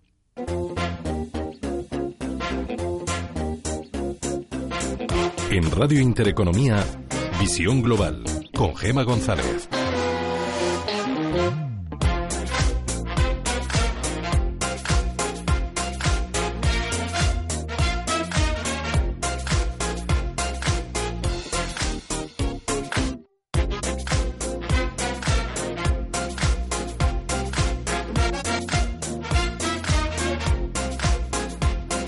Venezuela sigue viviendo otra jornada intensa. La cúpula militar respalda a Nicolás Maduro y denuncia un intento de golpe de Estado, mientras continúan las reacciones internacionales de apoyo a Juan Guaidó.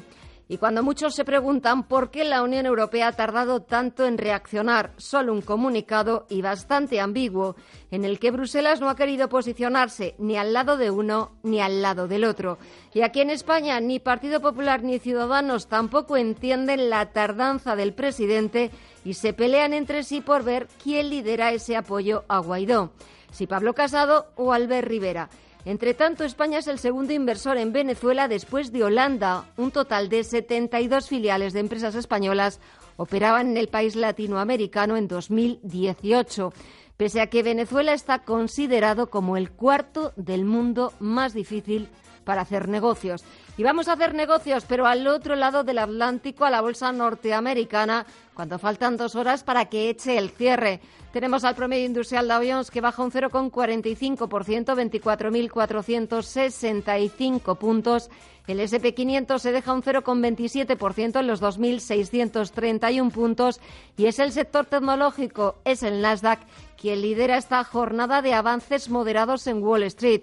Suma el Nasdaq Composite un 0,26% hasta los 7.044 puntos. Y tenemos que hablar también del euro, que está ahora mismo tocando mínimos de noviembre de 2018, cambiándose por debajo de los 1,12 dólares.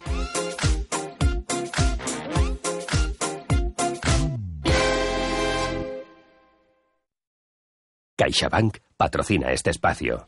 Las protestas de los taxistas en Madrid dejan este jueves 14 heridos leves y dos detenidos. Y en Barcelona advierten de que si la Generalitat no cumple, volverán a las calles muy pronto. Es una de las noticias del día que nos cuenta Andrea Valencia. La huelga indefinida del sector del taxi llega a su cuarto día en Madrid, donde seis manifestantes, tres policías y un periodista han resultado heridos leves, mientras que los taxistas de Barcelona han decidido suspender la huelga, pero aseguran que vigilarán que la Generalitat cumpla sus compromisos, especialmente el margen de una hora de precontratación para los VTC. Tito Álvarez, portavoz de Elite Taxi en Barcelona.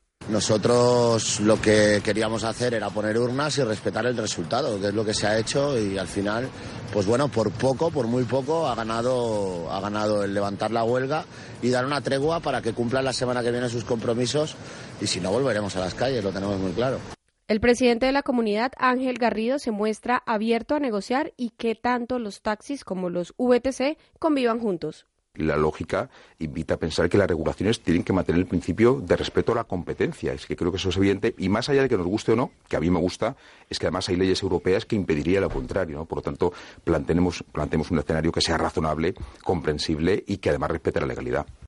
Por su parte, el responsable de comunicación de la Federación Profesional del Taxi de Madrid, José Miguel Funes, ha anunciado que comenzarán a partir de mañana y en un lugar que se desconoce un encadenamiento y además algunos de ellos empezarán una huelga de hambre. Es un paro indefinido. Es indefinida, es un paro indefinido, el cual votaron el 95% de los compañeros para la pasada semana y bueno, pues ellos han hecho un mandato a las asociaciones y, y al resto de la administración en que aquí vamos a estar parados durante el tiempo que sea necesario. Mientras, las empresas de vehículos de alquiler con conductor VTC han propuesto a las administraciones constituir un fondo de transición para el sector del taxi que en su caso garantizará compensaciones para este gremio en el supuesto de que perdieran sus licencias. Cabify ha asegurado que su plataforma estaría incluso dispuesta a asumir toda la aportación a este fondo, idea que Fomento ha rechazado. Desde la Asociación de Vehículos con Conductor Un Auto han asegurado también que en cuanto se apruebe el decreto ley y tengan las primeras sanciones en Barcelona, sus empresas procederán al cierre y despido de todos sus trabajadores. CaixaBank ha patrocinado este espacio.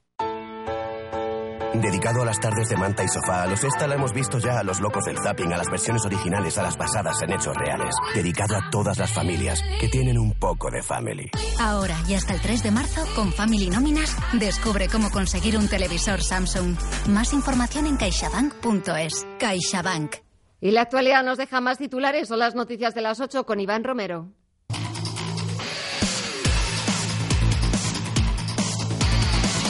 La crisis de Venezuela se ha colado en el Foro Económico Mundial de Davos, donde varios presidentes latinoamericanos que se han reunido con Pedro Sánchez le han pedido expresamente que España reconozca ya a Juan Guaidó como nuevo presidente de Venezuela. Además, todos le han recordado que la posición española es importante para arrastrar al resto de la Unión Europea. También la oposición en España exige a Sánchez que reconozca a Guaidó. No puede seguir en la equidistancia como su predecesor Zapatero tiene que abrazar la democracia y la libertad también en Venezuela y si no, acabará siendo responsable de lo que está pasando. Porque toda la comunidad internacional, toda la comunidad internacional es muy consciente de que si dejamos a su suerte al pueblo venezolano, nos van a aniquilar. Una propuesta precisamente para que esta Cámara Nacional se pronuncie, para que le pidamos al Gobierno de la Nación que esté a la altura del momento histórico que vivimos. Ayer un presidente de una asamblea electa y elegida democráticamente quiso defender esa democracia y pedir a la comunidad internacional apoyo para dirigir esa transición democrática.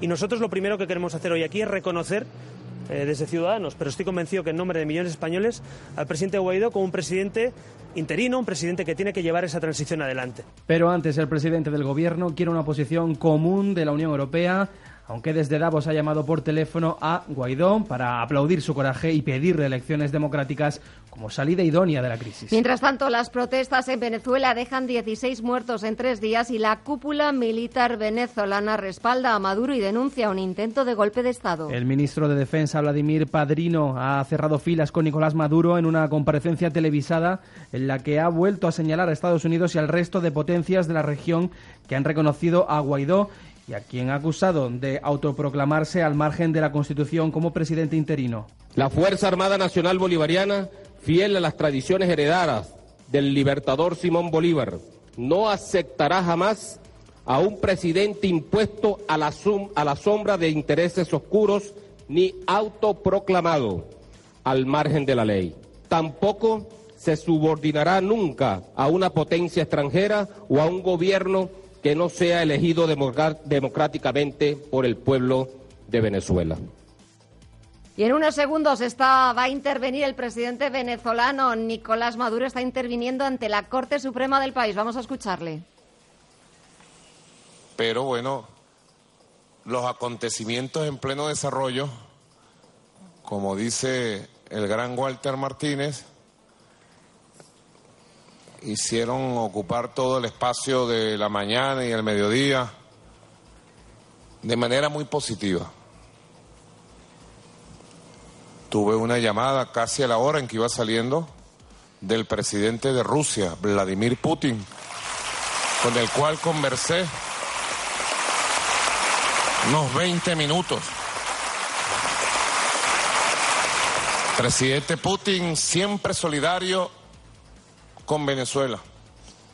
Me expresó todo el apoyo de Rusia y de su gobierno al gobierno legítimo y constitucional que presido todo su apoyo a la paz y a la integridad. Más cosas, el Supremo, ya volvemos a la actualidad nacional, fija jurisprudencia respecto a los gastos de formalización de hipotecas. Lo curioso es que esta doctrina es distinta a lo que establece el proyecto de ley hipotecaria aprobado en diciembre pasado por el Congreso. La nueva normativa establece que el banco debe hacerse cargo de todos esos gastos, excepto de la tasación de la vivienda.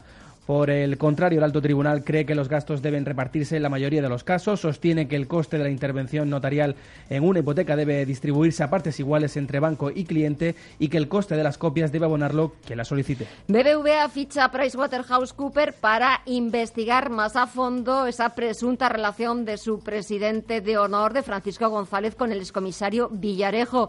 Y es que el vicepresidente del Banco Central Europeo, el que fue ministro de Economía, Luis de Guindos, ha pedido rapidez en las investigaciones que se realizan en el banco porque en estas cuestiones ha dicho el tiempo es esencial. Es lo que ha respondido De Guindos al ser preguntado por la posición del Banco Central Europeo respecto a este caso. has launched an investigation, an internal investigation that is underway. And I think that we have to wait. Por su parte, la consejera delegada de Bankinter, Concepción Dancausa, ha dicho de Francisco González que ha sido un banquero modélico. Yo lo único que hago es desearles que y esperar que haya un desenlace y una investigación rápida y que esto se resuelva cuanto antes, ¿no? Porque, bueno, pues por, porque puede afectar a esa reputación, pero como digo yo, comentarios sobre lo que sucede, pues es que nada más que no, no tiene nada que ver con el negocio bancario. Yo creo que Francisco González ha sido un banquero modélico y desde luego el banco lo ha gestionado de primera.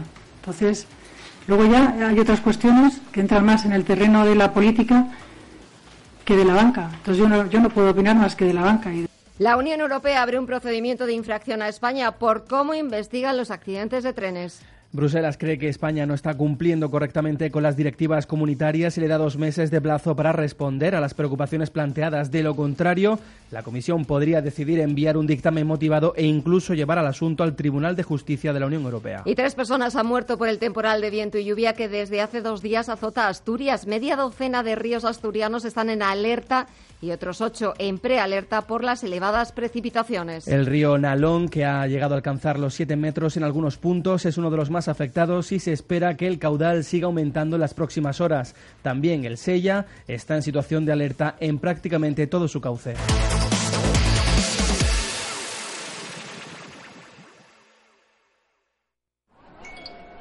Ya está Pablo subiendo fotos en otro sitio. Es que no para de moverse.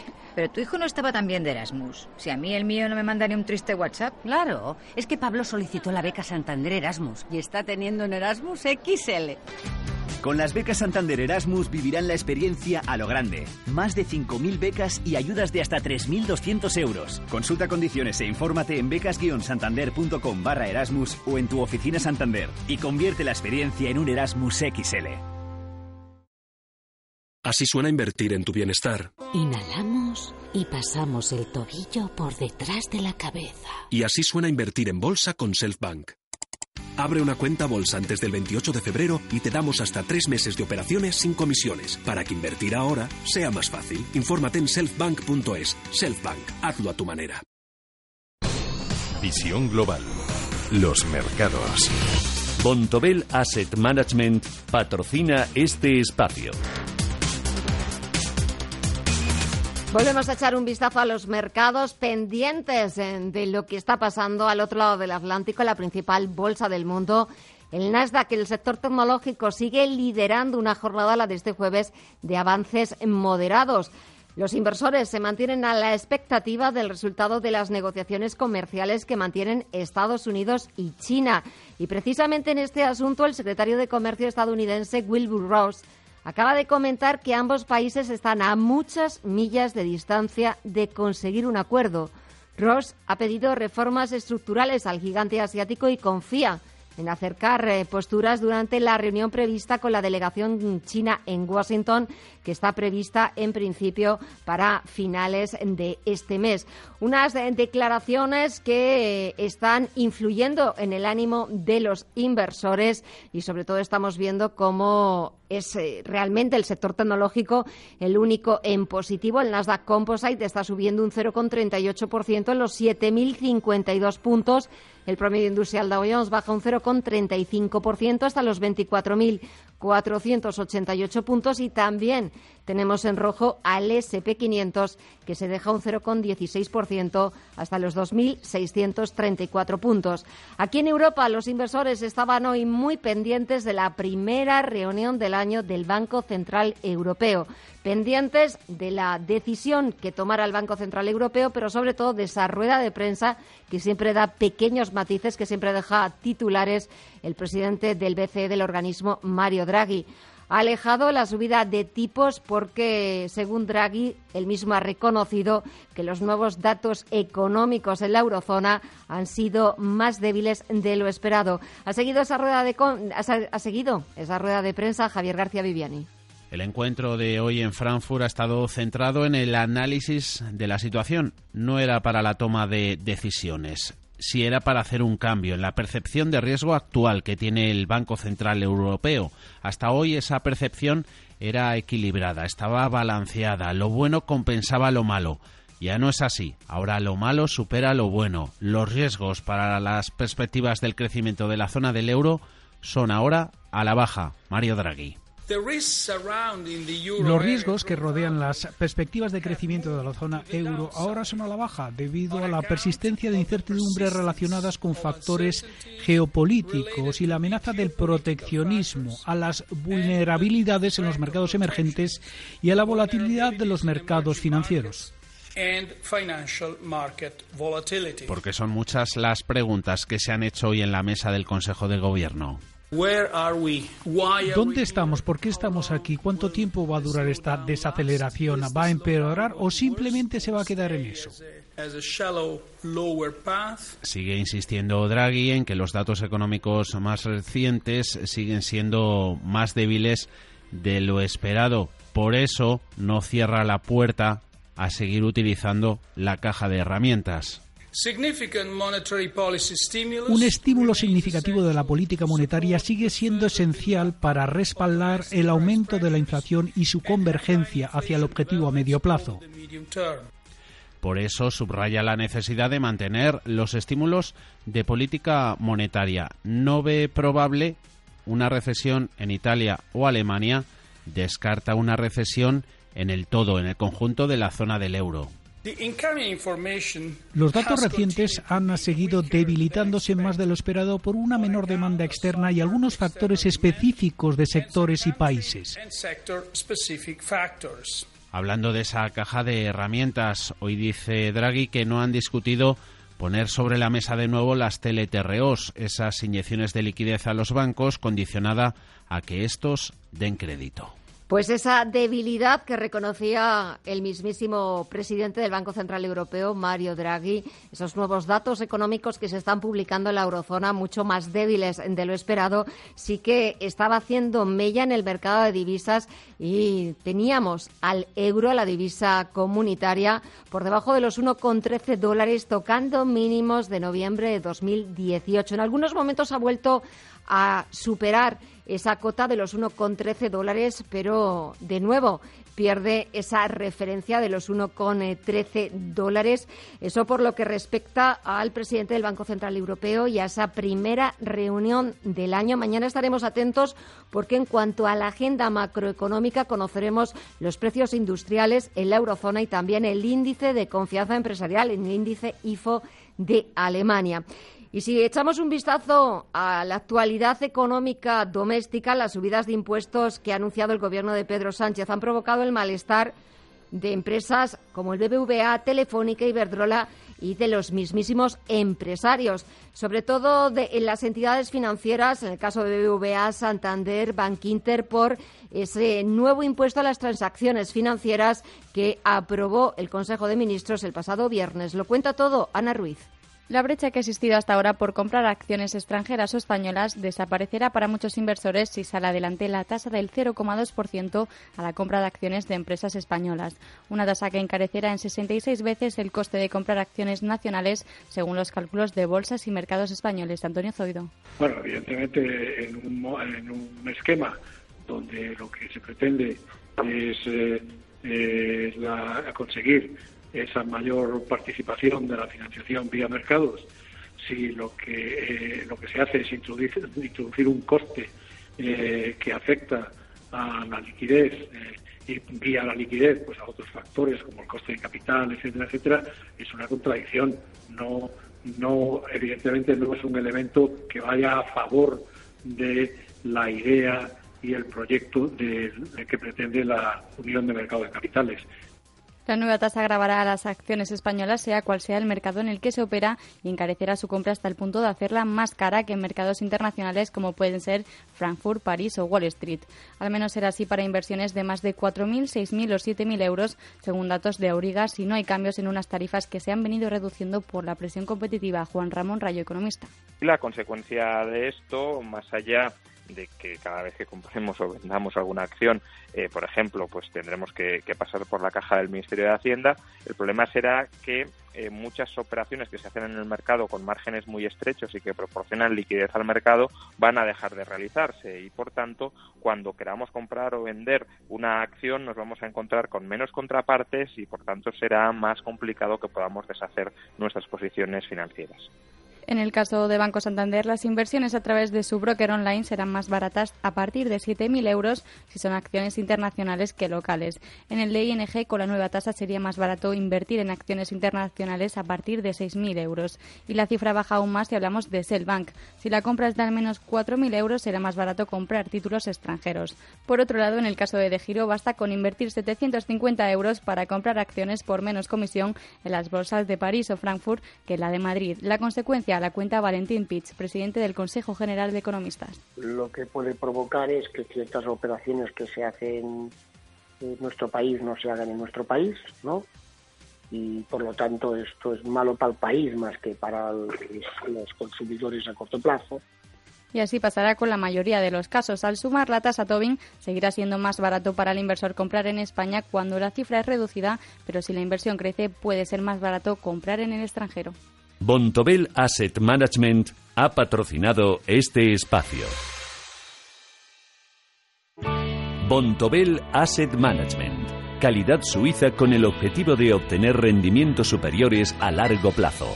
En Bontobel Asset Management siempre estamos a la vanguardia de las inversiones activas en bonos y acciones. Para más información, entre en nuestra página web bontobel.com barra am. Bontobel Asset Management, su especialista global en fondos de inversión. Ayer, hablando de hacer deporte, recordé una frase que se me quedó de pequeña. Quien mueve las piernas, mueve el corazón. Y hoy veo que en el corte inglés hay un 50% de descuento en una selección de artículos de Nike, Adidas, Mountain Pro, Quicksilver y muchas marcas deportivas más. ¿Casualidad? No, son las segundas rebajas del corte inglés. Hola, ¿qué tal? Soy Manuel Tortajada. Con las técnicas operativas del profesor don Carlos Las Viñes y cmlbolsa.es rentabilizamos operación tras operación nuestras inversiones en bolsa. Con la compra cero hemos logrado un 93% de opiniones de inversión con rentabilidad desde abril de 2016. Tenga claro que el mercado ayuda a los que saben lo que hacen, pero no perdona a los que no lo saben. Aprende a invertir cada lunes y miércoles a las 7 de la tarde con Don Carlos Las Viñes y cmlebolsa.es.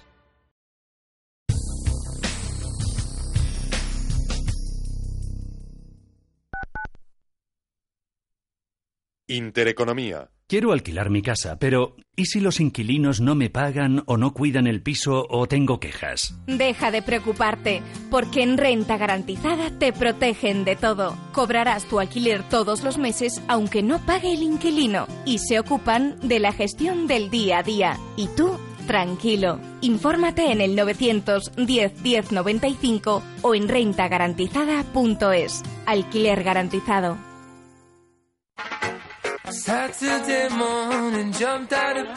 Los mejores expertos. La más completa información financiera.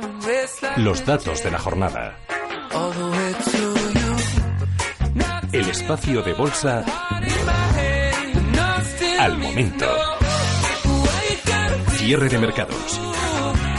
El paraíso financiero. De lunes a viernes a las tres y media de la tarde con Fernando La Tienda.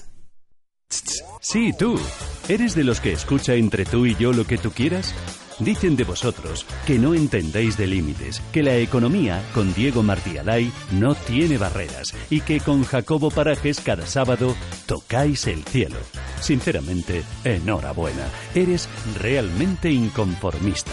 Y tú que todavía no lo conoces, toma nota. Entre tú y yo, lo que tú quieras, con Paula Pérez Salazar. Una manera desenfadada de pasar los sábados a las 2 de la tarde en Radio Intereconomía.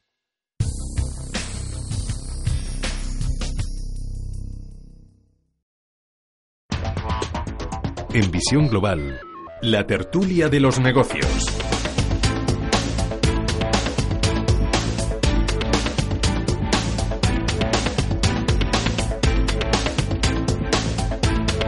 Pasan 24 minutos de las 8 de la tarde, una hora menos en la comunidad canaria y comenzamos ya nuestro tiempo de tertulia. Comienzo saludando a Guillermo Santos, socio de Capital. Guillermo, buenas tardes. Hola, buenas tardes, Gema. Y a Íñigo Petit, CEO de Idin Global. Íñigo, buenas tardes. Muy buenas, muy buenas tardes, Gema, ¿cómo estás? Decías que es verdad que casi todo de lo que podemos hablar esta tarde, es verdad que está esa reunión del Banco Central Europeo, está Davos, que bueno, vuelve a ser más de lo mismo, pero bueno, está Davos, pero es verdad que todo es política. Otra vez vuelve a ser eh, todo política. Es que yo creo que hemos empezado el año en ese sentido de la peor manera posible, ¿no? Para la tranquilidad de los de los inversores, de bueno y de cualquiera que esté preocupado por la actualidad, ¿no? Desde luego la política está siendo protagonista en todo el mundo y y al parecer pues nos esperan unas semanas con más de lo mismo, ¿no? Lo último es lo de Venezuela, pero no podemos olvidar pues el Brexit, la propia situación que hay en España y, otras tantas, ¿no? Que podemos encontrar, por lo tanto, demasiada política en el día a día para para invertir con calma y es una y es una, una pena, ¿no? Porque el año pasado no fue precisamente bueno para los inversores. Así que tocaba un año pues de recuperación un poco en ese sentido, pero bueno, pues eh, es verdad que los mercados no están haciendo eh, mucho caso de algunas situaciones que sobre todo en Europa están teniendo lugar y en Estados Unidos. Eh, pero eso no minimiza los riesgos geopolíticos que, que, ya comentábamos era lo que había que tener más en cuenta para este 2019 y que parece ser que se está anticipando mucho más de lo que a todos nos gustaría, ¿no? esta realidad y bueno, esperemos que todo quede en, en, en ruido, que bueno, a fin de cuentas es lo mejor dentro de lo malo, ¿no? bueno, veremos cómo, cómo evolucionan los diferentes frentes políticos y esperemos, ¿eh? sí, y esperemos que las compañías no se resientan por culpa de, de, de, todas estas situaciones, que desde luego, en fin, eh, tiene toda la pinta que alguna se resentirá en el Brexit, desde luego, ¿no? Mm.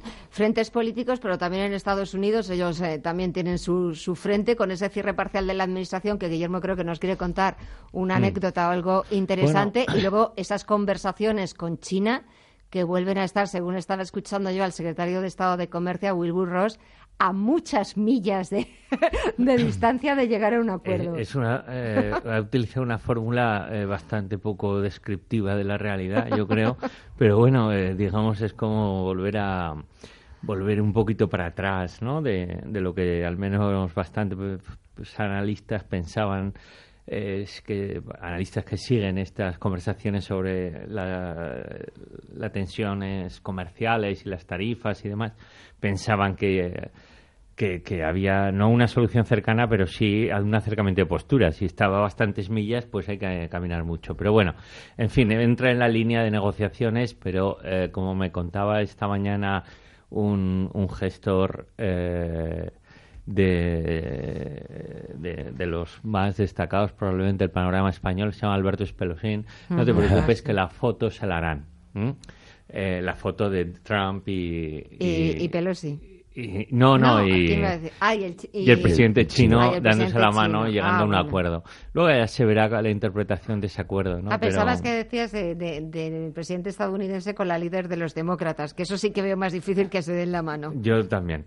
Pero bueno, lo que quería comentar, que me, ha llamado poderosamente la atención, es eh, un comentario que hacía hace unos días una gestora americana eh, que se llama Meridian y que venía a decir que el famoso cierre de gobierno, que recordemos que Trump es muy malo, pero en algunas cosas, eh, pero no es el primer presidente que al que le sucede o, que fuerza un cierre de gobierno. Pero es el más largo hasta el ¿Eh? momento. sí, sí. sí, se está mostrando el más largo, pero ha habido con, con, anteriores presidentes republicanos y demócratas.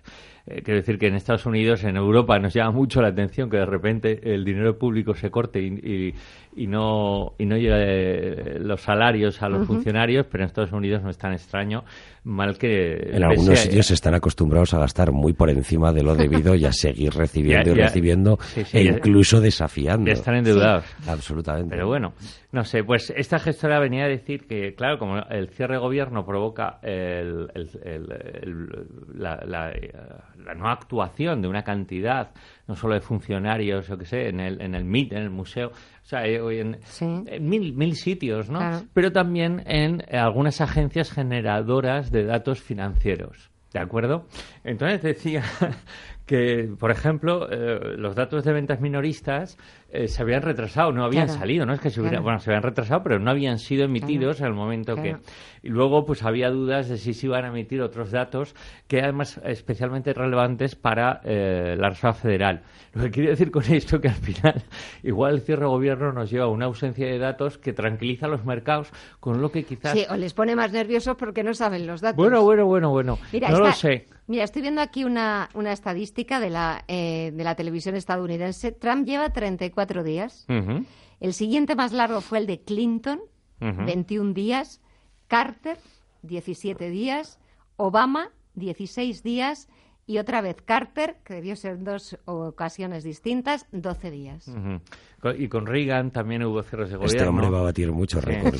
no solo el de retweets de un presidente americano. Bueno, es una situación, francamente, desde Occidente, desde Occidente, perdón, desde el continente, desde Europa, se ve totalmente absurda y ridícula, pero en Estados Unidos pues tienen este tipo de cosas, ¿no? Entre otras. Eh, el, eh, eh, quitando esta anécdota, ¿no? De ausencia de datos porque las agencias no, los funcionarios no cobran y no sacan la información, que bueno, pues como indicador eh, baja la volatilidad y bueno, es gracioso, pero es, es una realidad muy triste desde el momento en que el cierre de gobierno eh, es uno de los eh, catalizadores quizá de un menor crecimiento trimestral en Estados Unidos ya se está hablando, hay analistas americanos que están cuantificando cuánto la economía americana puede dejar de crecer en el mm. primer trimestre en el que estamos, de 2019, debido a esta situación de, bloqueo.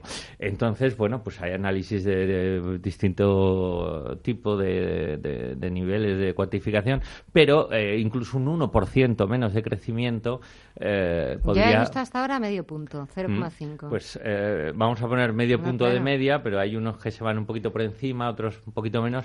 Pero eh, lo que no, y aparte es que tiene pinta de seguir. Este tiene pinta de que... Sí, porque el muro creo que no se lo van a aprobar, ¿no? El muro entre México y, Estados Unidos.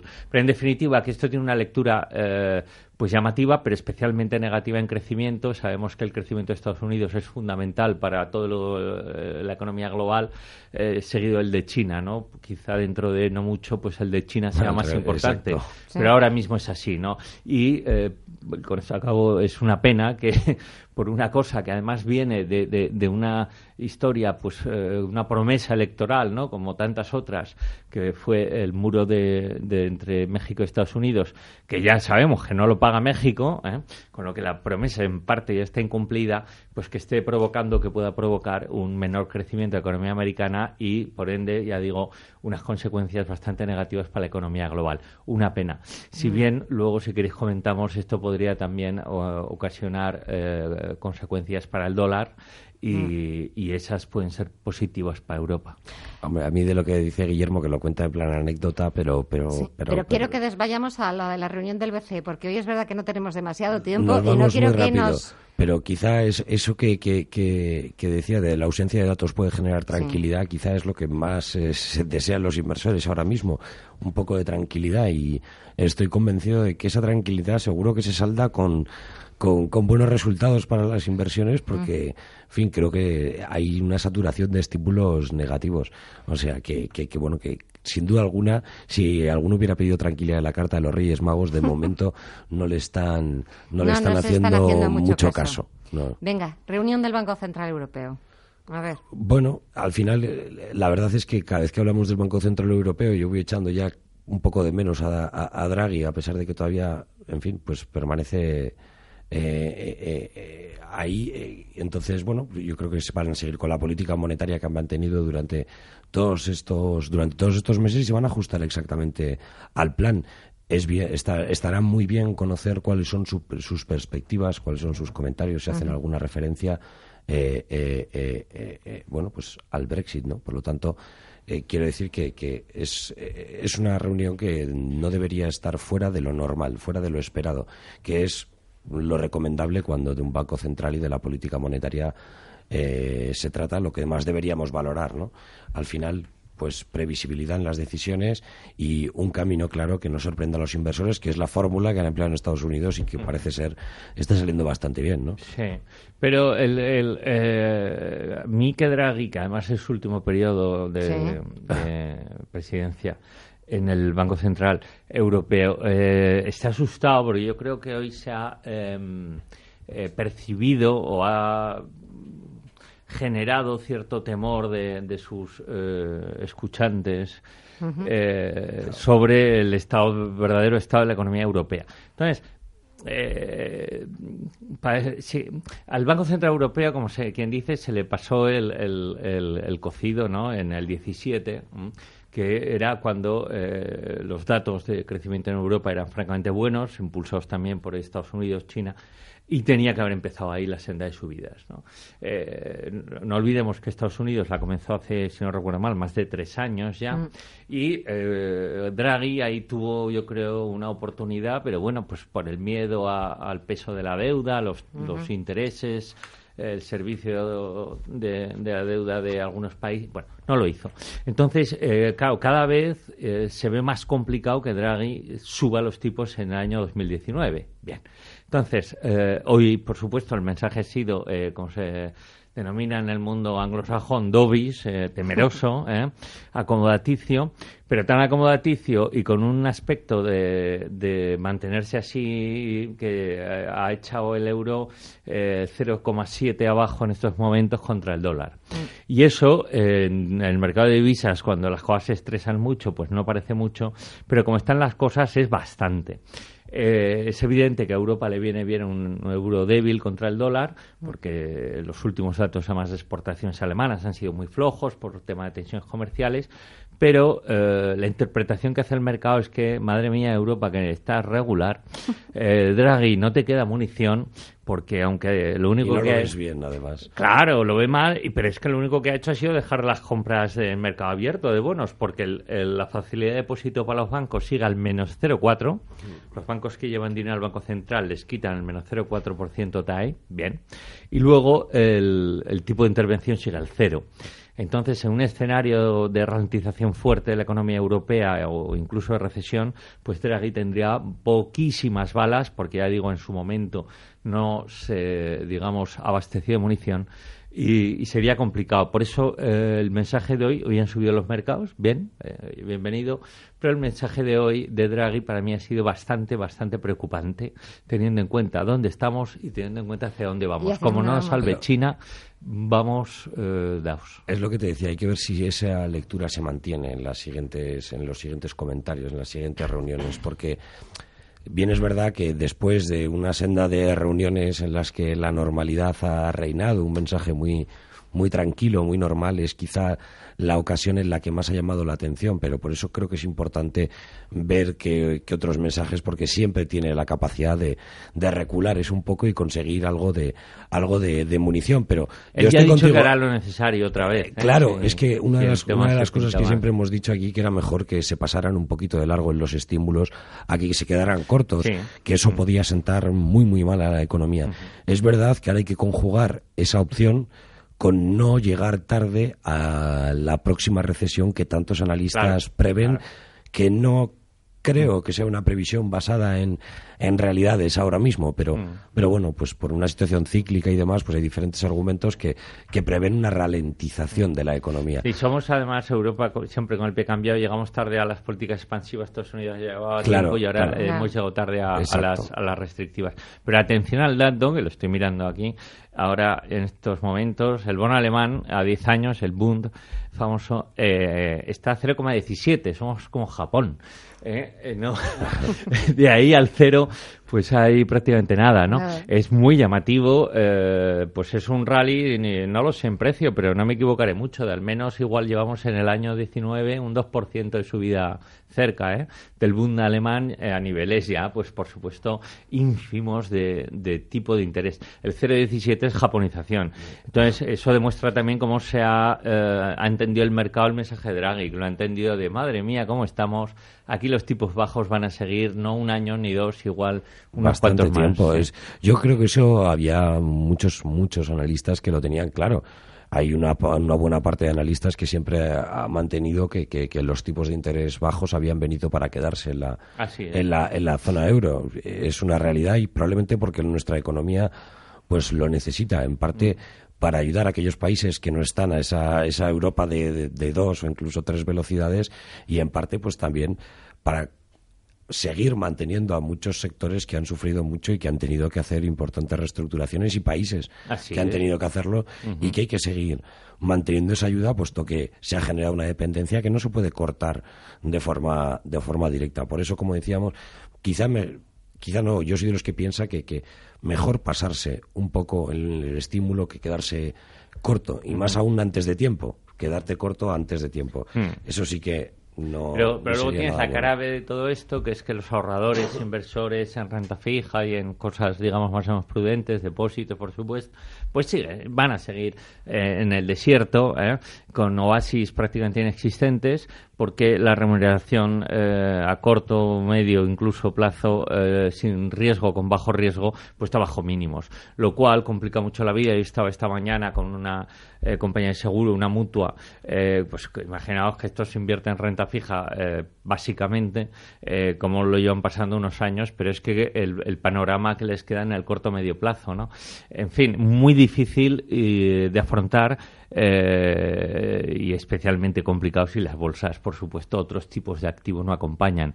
Ahí incluso eh, puede pasar lo que pasó el año pasado, ¿no? En el 18, que por mucha diversificación en activos tradicionales te hundiste, ¿no? Porque cayó todo. La correlación fue elevadísima, bonos, bolsa. hay que pensar en normal del mercado, ¿no? Es la nueva normalidad del mercado. hay que pensar en otros activos. rápidamente, Davos. Nada, en breve, ¿qué os parece? ¿Eh? ¿Davos es más de lo mismo o hasta ahora lo que estáis leyendo? Yo soy, vamos, creo que es más de lo mismo y es verdad que se asumen compromisos, se asumen más que compromisos discursos, pero pocos compromisos, ¿no? Y al final, ah. bueno, pues eh, está bien como referente, pero, pero bueno, que no tiene, creo, mm, toda la trascendencia que podría llegar a tener un foro de, de, ese, de, ese, de ese calado. Creo que es material, vamos a decir, casi mediático hoy en día. El G7 tiene, hoy en día el G7 tiene poca eh, fuerza de, influencia, aunque yo creo que ha recobrado un poquito, pero vamos, la, tiene nula, ¿no? lo único que, bueno, pues eh, sirve para que eh, los ciudadanos veamos que los políticos no se pegan en público todavía, ¿no? Mm. con los, en casi todo el mundo no se pegan. tiene que ser muy bonito. Porque hay algunos sitios en los que se tumban, pero bien los políticos. Pero vamos, la atención yo creo ahora, Davos, pues, pues bueno, servirá de nada como siempre sirve de nada.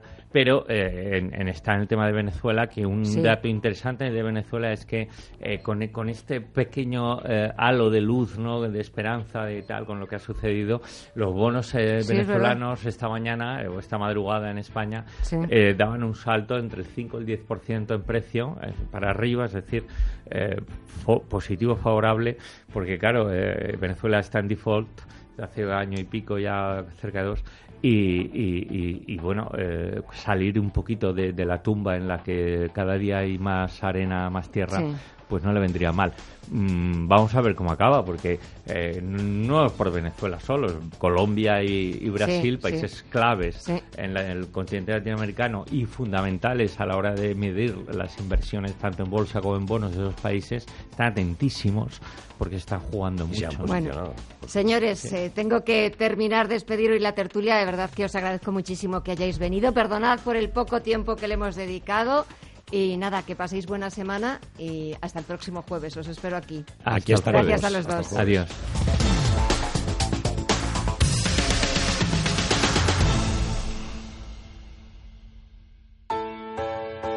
Dedicado a las tardes de manta y sofá, a los esta la hemos visto ya a los locos del zapping, a las versiones originales, a las basadas en hechos reales. Dedicado a todas las familias que tienen un poco de family. Ahora y hasta el 3 de marzo, con Family Nóminas, descubre cómo conseguir un televisor Samsung. Más información en caixabank.es. CaixaBank. ¿Sabía que el oro se ha revalorizado un 335% en los últimos 20 años? Ahora que lo sabe, seguir dejando todo su dinero en el banco es su decisión. O si lo prefiere, invierta parte de sus ahorros en oro con Degusa y mantenga su poder adquisitivo. Infórmese en el 911-982-900 o en degusa-mp.es. Degusa Oro, la inversión segura. Piedra sobre piedra, patrimonio alzado. Atalayas de culturas que hablan de nuestro pasado. Castillos de Valladolid, nuestra historia, nuestro presente. Vivos y recuperados. Muy pronto, Castillo de Fuensaldaña. Castillo de Castillos. Nuestra historia. Nuestro patrimonio. Nuestra cultura. Diputación de Valladolid. ¿Dónde encontrar todo lo que necesitas para tu trading? Servicio de atención al cliente con un equipo de expertos local, costes más bajos en más de 15.000 mercados y las plataformas más avanzadas. Todos estos beneficios y más en una misma cuenta. IG, donde todo tu trading encaja. Descubre más en IG.com. El 81% de las cuentas de inversores minoristas pierden dinero en la comercialización con CFD con este proveedor. Debe considerar si comprende el funcionamiento de los CFD y si puede permitirse asumir un riesgo elevado de perder su dinero.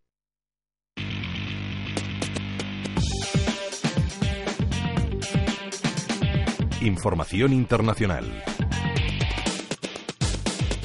Y vamos a hacer un breve repaso por las principales páginas web de la prensa internacional y comenzamos, Iván, por el británico Financial Times. Que destaca el toque de atención del Banco Central Europeo a la eurozona, a la que avisa de un empeoramiento generalizado de la economía. Destaca el económico que entre los factores que ralentizan el crecimiento están el Brexit y la crisis de los fabricantes de coches. Protagonismo para Venezuela en la portada del francés Le Monde con una foto en la que se puede ver al autoproclamado amado presidente Juan Guaidó eh, jurando su cargo y este titular las semanas que han conducido a la tentativa de derrocamiento de Nicolás Maduro.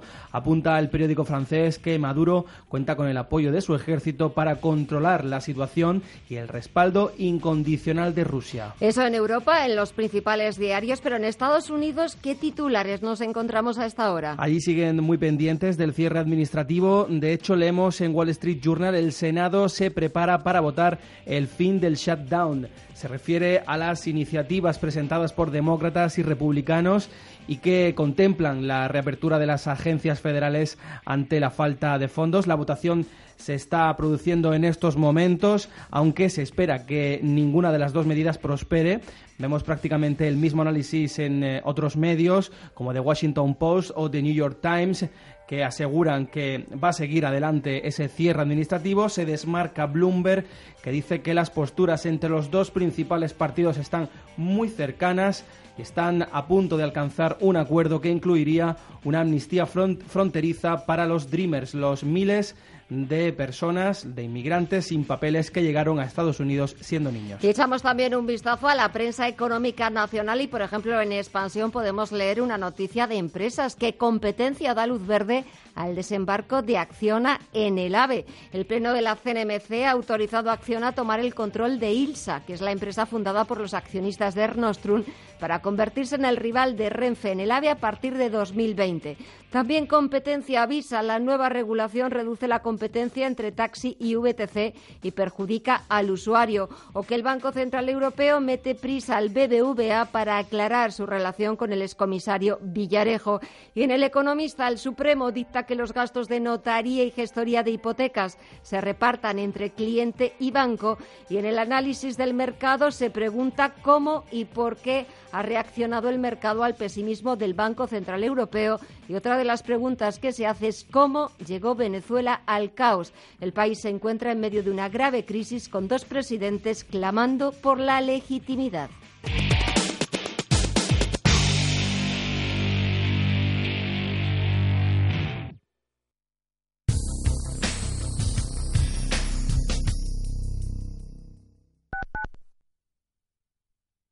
Escucha Radio Intereconomía. Te mostramos la economía en estado puro. Control Dental Europeo. Disfruta de tu sonrisa con nuestros implantes basales de carga inmediata, sin necesidad de injertos de hueso, incluso para pacientes con gran pérdida ósea. En Control Dental Europeo disfrutarás de tu prótesis fija definitiva al cabo de una a tres semanas, dependiendo del número de piezas a sustituir. Consulta diagnóstica gratuita. No esperes más. Control Dental Europeo. 91 575 3404. 30 años creando sonrisas. Antes de que amanezca, con Willy Sancho Muela, un programa en directo donde compartiremos tus historias y experiencias para acompañarte en los albores del día antes de que amanezca, de martes a jueves en Radio Intereconomía. ¿Te lo vas a perder? No lo dudes y participa de 5 y media a 7 de la mañana llamando en directo al 91 535 0452. En directo 91 535 0452. Belinong en las ondas, la llave de entrada comercial a China. Un programa presentado por su propia fundadora, Belinong, y con la colaboración de Concha Romero. Tradición, compromiso y pasión son los valores de Belin Group. Belinong, la mejor alternativa de acercar a España y China. Cada sábado, de 12 a 1 del mediodía, en Radio Intereconomía. Sigue la emisión online de Radio Intereconomía donde quieras a través de nuestra app. Descarga la aplicación Intereconomía en tu teléfono móvil o tablet, tanto para Android como para iOS, y estarás siempre al tanto de la actualidad y la mejor información económica desde donde quieras.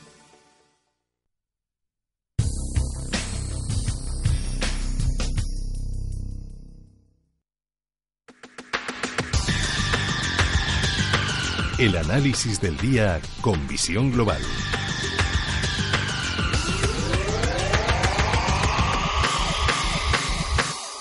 Y el análisis lo hacemos con Mark Rivers, cofundador de Blackberg. Mark, muy buenas noches. Muy buenas noches, Gemma. Bueno, ¿cómo lo ves?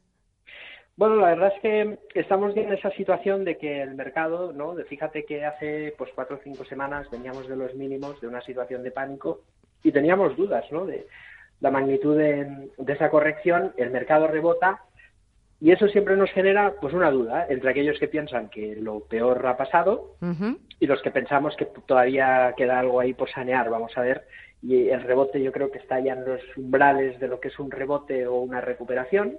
Por lo tanto, es normal que veamos cierta dificultad. De momento los resultados no son alarmantemente negativos. Sí que hay cositas que hay que tener en consideración, banca de inversión, por ejemplo, eh, la tecnología. Bueno, yo creo que estamos en una situación muy interesante.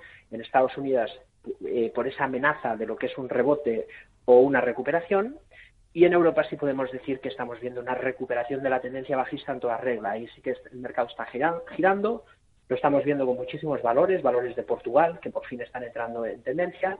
Y en esa situación, pues los traders, tenemos muchísimo trabajo que hacer, ¿no? Porque nos toca ahora rehacer las posiciones y estamos ya comprando en Europa de manera decidida. ¿Y cómo lo ve Draghi? Bueno, eso es un misterio. es complicado. Eh, yo creo que en Europa vamos a otro ritmo que en Estados Unidos. Es un ritmo más incierto, es cierto, pero yo creo que es más sólido, ¿eh? Eh, debido a que hay menos quizás manipulación y por eso es más dificultoso en el corto plazo, pero seguro que a largo plazo, pues bueno, pues si hacemos las cosas bien, tendremos una recuperación más sana y menos volátil como puede haber en, Estados Unidos. Mm, si hacemos las cosas bien. Sí, yo creo que hemos tenido, fíjate, desde 2008 varios procesos, ¿no? Primero el proceso digamos, de nacionalización de los bancos, luego otra vez eh, dar un poder excesivo a los bancos centrales. Ahora estamos en, de lleno ¿no? en una corriente, podríamos llamarlo así, un poco populista en los gobiernos, en los políticos, mucha crispación. No sé, quizás dentro de un tiempo estemos hablando de que mm, estamos en una etapa de liberalización de la economía para animar a los empresarios a emprender y que quizás veamos que quien va a sacarnos de la crisis pues no son los políticos ni los banqueros, sino los, las personas, ¿eh? con sus acciones, con sus ganas de, emprender, de, hacer negocios, de tirar adelante, y eso al final es eh, políticas liberales que probablemente, bueno, pues de la mano de, corrientes políticas más liberales, pues podamos tener un desafío bueno para la economía. Eh, eso sería lo, deseable. pero, por ejemplo, hoy, escuchando antes a, a, Mario Draghi, al presidente del Banco Central Europeo, reconocer que los nuevos datos económicos que se están publicando en la eurozona están siendo mucho más débiles de lo esperado, sobre todo, por ejemplo, Alemania. ¿Qué le ha pasado? Alemania, Francia. Es que hay una gran diferencia entre, entre lo que es, fíjate, la recuperación de la economía americana, ¿no? Porque si vemos los datos desde un punto de vista interpretativo, sin más, estamos viendo datos claramente mejores, ¿no? Pero si intentamos analizarlos, el trasfondo pues tampoco hay, con toda esta ingente expansión monetaria, no hay inflación, no hay recuperación de las commodities, de las empresas tradicionales cíclicas, hay burbujas y eso evidentemente genera una riqueza ficticia. Eh, eh, ya lo decía Bernanke en sus actas de la FED, el recuperar el efecto riqueza para recuperar el consumo. Esto quiere decir eh, que el ahorrador crea que sus activos valen más, que tiene más capital y gasta más. Y eso en Europa no ha pasado. Y esa es la gran diferencia, que el consumo aquí no se ha recuperado de la misma manera que en Estados Unidos y por eso creo que aquí es más responsable. ¿eh? Aquí se fomenta más el ahorro. Fíjate que en España el ahorrador español, aunque los tipos están a cero y no hay rentabilidad, estamos en máximos de, gente que está pues ahorrando en depósitos, la gente no está pidiendo créditos para consumir. Creo que eso es más responsable que tirar de crédito al consumo y de gastar porque han subido los fondos de inversión, porque luego cuando bajen que bajarán, pues probablemente haya mucha volatilidad en el consumidor americano. Eso yo creo que es el efecto colateral del quantitative easing y aquí, pues claro, es más dificultoso porque el consumo todavía no se ha recuperado. Si echamos un vistazo a valores, ¿qué te ha llamado la atención en los últimos días? Bueno, pues fíjate que estamos viendo en Europa, sobre todo en Portugal, ¿eh? empresas excelentes que lo estaban haciendo súper bien, como por ejemplo Sonae, Mota Engel, eh, por poner dos casos, o incluso Aquí en, España empezamos a tener muchas empresas que dan una buena sintonía, como, no sé, me viene a la cabeza, por ejemplo, Meliá Hoteles o incluso Telecinco, que ha puesto en marcha un programa de recompra de acciones del 10%, girando en tendencia, y me parece también muy buena oportunidad. Y en ese, y en ese caso, pues estamos viendo eso, ¿eh? que el mercado aquí en Europa está girando, está recibiendo dinero y que hay que comprar. ¿Eh? y dudamos qué hacer al final, ¿no? Y al final nosotros a nivel interno decimos, oye, vamos a hacer sin pensar demasiado y con mucha disciplina lo que, lo que nos corresponde, que es vender cosas caras que están perdiendo momento en Estados Unidos y comprar cosas baratas que están entrando en momento técnico, que es aquí en Europa, ¿no? Y esa rotación yo creo que es un poco la base del trabajo del día a día de hoy. ¿Qué tal lo sigue haciendo Talgo? Pues fantásticamente bien. Ahora está ahí en la resistencia paradita y tal, pero queda muchísimo papel. Hoy estábamos viendo la noticia de Mediaset, que también es un 10% de autocartera.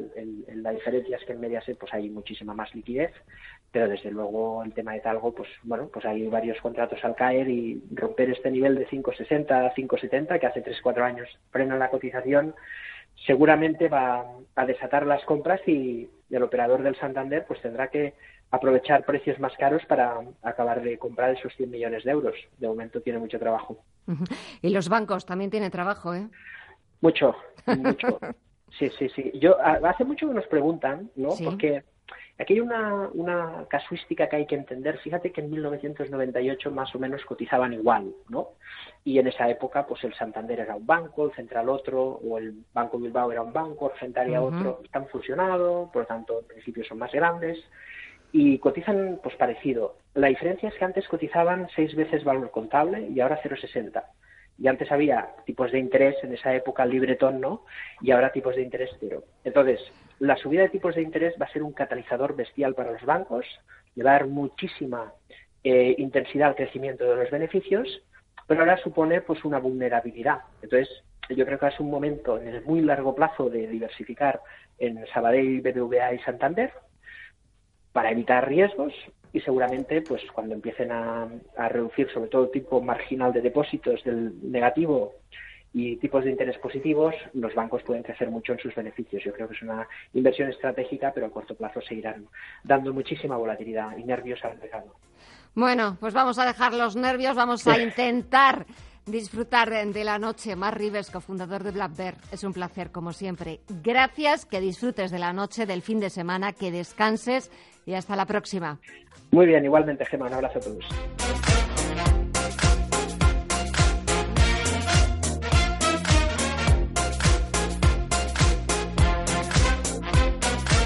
Y echamos un vistazo. Falta todavía una hora para que cierre la principal bolsa del mundo. Nosotros a las nueve vamos a poner punto y final a esta edición más cortita de Visión Global.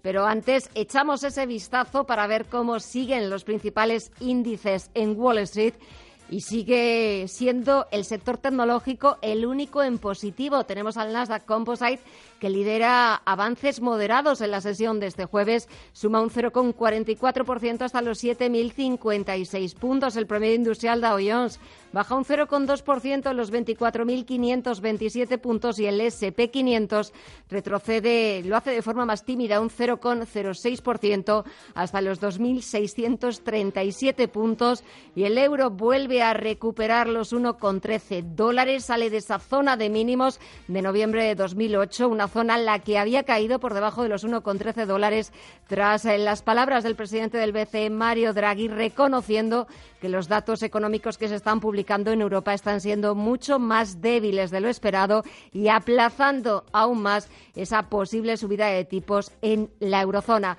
Pues dejamos así los mercados. Enseguida van a escuchar la repetición del programa Cuatro Dedos de, de Frente con Money Hill. Nosotros ponemos punto y final. Gracias a todos por hacerlo posible. Gracias por estar ahí.